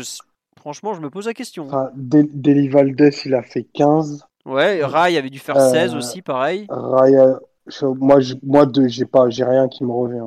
Ah, pareil. Loco, peut-être, non? Qui ça? Non? Loco, non? Non, Loco, 10 ou 10, 11, pas plus, euh, Loco. C'était pas un gros buteur, Loco. C'était un bon joueur, un très bon ah, attaquant. Ah, Djorkaeff. Djorkaeff, je pense. Peut-être que Djorkaeff en met 16, mais franchement, je suis même pas sûr. Hein. Djorkaeff doit pas être loin, mais. Pour moi, c'est. Euh, faudrait aller vérifier peut-être Rocheteau dans les années 80, parce qu'il a quand même pas mal marqué. Mais Djorkaeff, pour moi, les, justement, en 95-96, on est bloqué parce que les trois, ils mettent 15-16 buts tous. Tu vois, Djorkaeff, on met même que 13. Et donc, euh, non, non, ah un buteur parisien qui a mis plus de 20 buts, euh, peut-être euh, saison 85-86, mais je sais plus qui c'était cette année-là en, en attaque. donc, honnêtement, 18 buts au PSG à l'époque, c'est vraiment un. C'est un, très très gros chiffre. Hein. bah tiens, voilà ce que je disais. visiblement, Rocheteau met 19 en championnat en 85-86. Quand même. Voilà. Ça remonte. Ah oui, non, non, euh, c'est pour ça que c'était. Je dis, euh, faut, faut, respecter 18 buts en championnat. Hein. Donc voilà. Euh, oui, Omar, excuse-moi, je t'ai coupé sur Pauletta complète, n'hésite pas.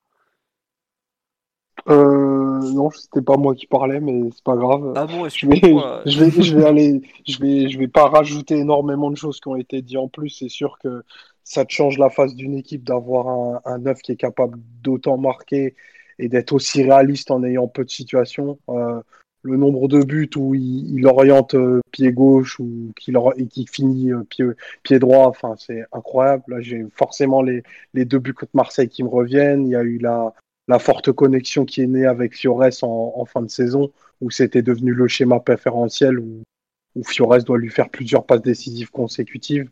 Et, et pour le coup, avoir une, recrue comme ça, bah, Paoletta, c'est un joueur historique de l'histoire du PSG et, il est arrivé au club euh, en ayant un statut important. Il l'a confirmé de suite et il aura fait euh, bah, trois saisons où, où, il aura toujours été meilleur que la saison d'avant. Et, et, et, sur cette année-là, bien sûr qu'il est, c'est un leader de, de l'équipe je pense, euh, comportemental, mais aussi technique. Et euh, il n'a jamais fait faux bon dans les moments où on avait besoin, besoin de lui. Donc, euh, bah, un grand neuf, ça nous, ça nous changeait de, de, de ce qu'on a pu connaître les années précédentes. Et, et ça augurait des, des, bah, des deux saisons exceptionnelles qu'il a fait derrière. Enfin, surtout 2005-2006 où, où il fait sa pointe à, à 21 plus de 20 buts. Ouais, c'est ça, 21 buts. Bah pareil, un, joueur du PSG qui met une saison à plus de 20 buts, euh, on avait eu Paoletta, on aura Zlatan après, mais entre-temps, euh, il n'y avait eu personne. Quoi. Puisque je crois que même Waro avait pas fait... Enfin, Waro qui, avait fait un pic de, de buts. Waro fait 17 buts. ouais, voilà, enfin, c'est pour vous dire un peu 18 buts à l'époque au PSG dans une équipe qui n'était pas non plus portée sur l'offensive, hein, puisqu'on en met que 50 dans la saison, c'était vraiment une grosse perf. Hein. Ah bah on avait découvert l'Amérique. Hein. Ah bah, on voyait en Paoletta le Christophe Colomb du Parc des Princes, hein, je peux vous le dire. Donc voilà, bon, euh, je pense qu'on a un peu fait le tour sur cette saison 2003-2004. Je pensais que le podcast de ce soir serait plus court que le premier. Résultat, il fait, deux heures et demie. Euh, on espère que ça vous a plu, mais vu que le nombre de, personnes nous écoutant a grimpé au fur et à mesure, euh, ça a l'air d'être le cas. On va vous remercier. Alors il y a Simon qui va vous mettre une deuxième vague de bonus sur Patreon. Euh, donc euh, vous verrez, c'est sur son compte. Où, on va vous mettre les liens sur Twitter. Voilà, Merci à tous ceux qui ont déjà participé à la première euh, session. tout sera bien sûr disponible toujours. Et, cette semaine, je vous mets dès la fin du podcast en ligne une vidéo sur les arrêts de Jérôme et une sur la première partie de l'animation offensive du PSG. Voilà. Euh, nous, il y a eu pas mal de personnes qui ont fait des dons. Il y a les personnes qui ont fait des dons, je vais essayer de leur donner l'accès aux vidéos de Simon aussi, puisqu'il y y a quand même eu des personnes qui ont fait des gros gros dons, honnêtement. Ça m'a fait très très très plaisir, parce que comme vous avez vu, le site tourne un peu au ralenti en ce moment. Donc vraiment, un grand merci à tous. Euh, on aura une surprise pour vous demain. Bon, on peut vous le dire, c'est qu'en gros, Omar a interviewé euh, Vaïd la semaine dernière. C'était la semaine dernière, Omar, c'est bien ça hein? Euh, ouais, la semaine dernière. Voilà, 40 minutes de Vaïd euh, pour toi. Donc, euh, tu as quand même eu beaucoup de chance. Il y a beaucoup je de personnes qui auraient aimé être à ta place, moi y compris. Mais comme tu as, fait, as fait le transcript de l'interview, je suis très content que tu l'aies fait à ma place aussi. on vous la publiera normalement demain sur le site. Donc, n'hésitez pas à aller voir dès demain. Je pense que ce sera en cours de journée. Je ne sais pas honnêtement à quelle heure, quand il faudra qu'on voit, parce qu'il y a quand même beaucoup de textes. Donc, il faut relire, éditer, ça prend du temps. Euh, autre truc que je voulais vous dire, euh, oui, merci aux, copains d'histoire du PSG qui m'ont beaucoup aidé en cours de podcast pour retrouver euh, les matchs, les compos, tout ça. Vraiment un super taf, donc un grand merci à eux. On fera le prochain podcast, donc lundi, c'est le podcast des 5 ans, qui est un podcast un peu à part où on va voir un peu ce qu'on fait, on ne sait pas encore trop. Il risque d'y avoir pas mal d'invités en théorie, donc on, verra. On refera des podcasts historiques, je ne sais pas si ça sera dès jeudi prochain ou pas. Mais en tout cas, il y en aura de nouveaux. On a vu que ça vous a plu. Nous, on a pris beaucoup de plaisir à revisiter cette saison, à reparler de certains anciens joueurs, etc., euh, etc. Puisque bah, on sait qu'il y a beaucoup de joueurs, de, supporters, pardon, qui ont découvert le PSG QSI. Il n'y a pas de honte. Hein. moi, j'ai découvert avec Canal+. Euh, voilà, on a tous eu, euh, un, on a tous un rapport différent avec le club et bah, voilà, il y, a des, il y a des petits jeunes parmi nous, donc ça fait plaisir de vous faire découvrir ça. Il y a des anciens qui ont une très bonne mémoire aussi. J'en ai vu sur le live qui m'ont franchement bluffé. Donc félicitations à vous, bravo. Et puis donc, on va vous souhaiter une bonne soirée. On vous remercie pour votre fidélité qui, semaine après semaine, ne se dément pas et nous fait franchement très plaisir. Donc euh, voilà, merci pour tout. Et euh, à très bientôt pour d'autres podcasts, d'autres euh, débats sur le PSG, etc., etc. Au revoir tout le monde. Ciao, ciao. Salut. Ciao les amis. Salut.